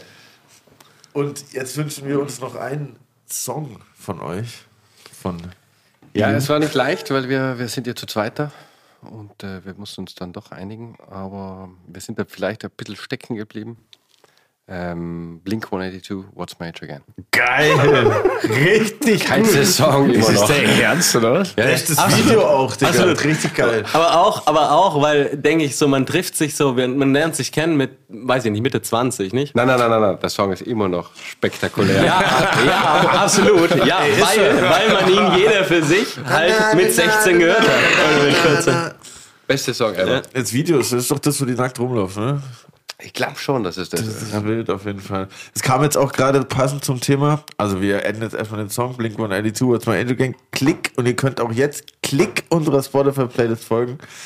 Ähm, Abel Levine, Abel Levine hat gerade einen neuen Song rausgebracht von dem Drummer von Travis Barker produziert. Das Ah, klingt wirklich? einfach wie Blink 182 Geil. mit einer Frau. Das ist echt geil. Passend zum Weltfrauentag. Checkt mal den neuen Abel Levine Song aus auf jeden Fall. Cool. Einfach eine geile Band, aber. Ja, voll. Die, die waren irgendwie kurz, aber krass. Irgendwie haben die gar nicht so. Irgendwann haben die aufgehört, oder? Die haben, äh, Dann doch- wurde es Sum 41 und so weiter, aber ich glaube, es geht, also ich habe mich darauf eingelassen, weil den man auch zu einer Zeit gehört hat. Einfach, das, das beamt einen zurück. absolut. Ja, Du bist sofort, aber ist auch wichtig, du bist im Kopf, ah ja, da war ich, keine Ahnung, 14, 15. Jetzt bin ich 35. Hoffentlich habe ich noch irgendeinen Teil von mir von damals drin. So. Wenn du den, hör- du spürst den Teil. Wenn du den Song hörst, dann siehst du uns beiden an, ah ja. Ja, Dann ich erinnert höre man den, sich. ich höre den immer noch mega oft, den Song. Oder ich höre gerne generell Blink noch mega oft. Und es gibt sehr, wenige Bands, die dich so pushen. ja, stimmt. Boah. Also es ist einfach eine gute Band. Es ist ein mega geiler Drummer. Vielleicht der Beste, sie sind vielleicht äh, live schlecht oder was. Ich habe sie nie live gehört. Möchte sie auch jetzt nicht mehr live äh, sehen. Ja, würde ich auch nicht. Aber ich glaube, die Gibt sie da? Ich Ja. dachte, das war so. Es gibt ja, einzelne- mittlerweile ich glaub, mit eine- vielen verschiedenen Ja. Frontsängern und anderen Schlagzeugern. Aber geile Band. Auf jeden Fall. Ich glaube, ich höre jetzt auf dem Heimweg What's My Age Again. Will ich auch. Ja, ich geil. glaube ich auch, ja. Mir wird schon Ohrwurm quasi. So. Voll. Wie geil. Na super. Wo gehen wir jetzt hier essen? Wo gehen wir jetzt hin essen? Hier in Berlin? Ja, was wollen Unten soll es eine Baking-Ente geben, oder? Ja, haben wir schon gehabt. Ist aber Im Remy waren wir gestern. Beim Remy, Remy waren wir Stein gestern. Ja, wir- wir waren noch im Toulouse-Lautrec, auch sehr gut. Ähm, genau, willst du? Ja, ich hätte gesagt, ähm, ein geiles Restaurant ist äh, Aimo e Nadia in Mailand. Okay. Fahren wir mit dem Zug jetzt los? In Milano. In Milano. Und übrigens, Milano ist eine, mittlerweile eine mega geile Stadt geworden. Voll, ich war- mega Scheißstadt vor zehn Jahren, ehrlich gesagt. Also, Echt? Hätte ich, Ja, was gibt es überhaupt bei euch in der Nähe zum Essen? bei uns? ja, Gregor, Schörger. Ja, okay, schon, ja. Aber das ist in der Nähe, oder? Bei uns? Ja, so 20 Minuten. Okay, von Bozen, wir leben beide in Bozen. Achso, ja. Kann auch am Schlierhof gehen. Aber Margreit. Margreit, würde ich sagen, ist Krone Aldein. Okay. Sehr, sehr gut. Sehr, sehr, sehr, sehr, sehr gut. Coole Weinkarte und ähm, einfach sehr, sehr gute, bodenständige, aber sehr feine Küche. Siehst, also die Mutter steht noch in der Küche. Du hockst auch in der originalen Bauernstube. Ähm, Also das fühlt sich, also das ist, fühlt sich wirklich an wie damals, wenn du da drin sitzt. Und musst da auch aufpassen, dass du nicht so laut redest und so weiter, weil da hört jeder jeden und ist eine, ist eine lustige Stimmung, ja. Aber habe ich jetzt nach Lu gesagt, solltet ihr mal hingehen. Also es ist wirklich, wirklich gut. Ja, super. Haben wir ein bisschen Zeit. Auf jeden Fall. Ja, ich würde sagen, wir sehen uns im Oktober. Nee, nee, nee, jetzt im April. Im April? Zur Sommer. Sommer. Im April ist das. Ja, ja, Ja, 9., jetzt im 10. April. Jetzt, 9., in einem 10. Monat. Ja, perfekt. Jetzt können wir noch eine Runde mitdemonstrieren.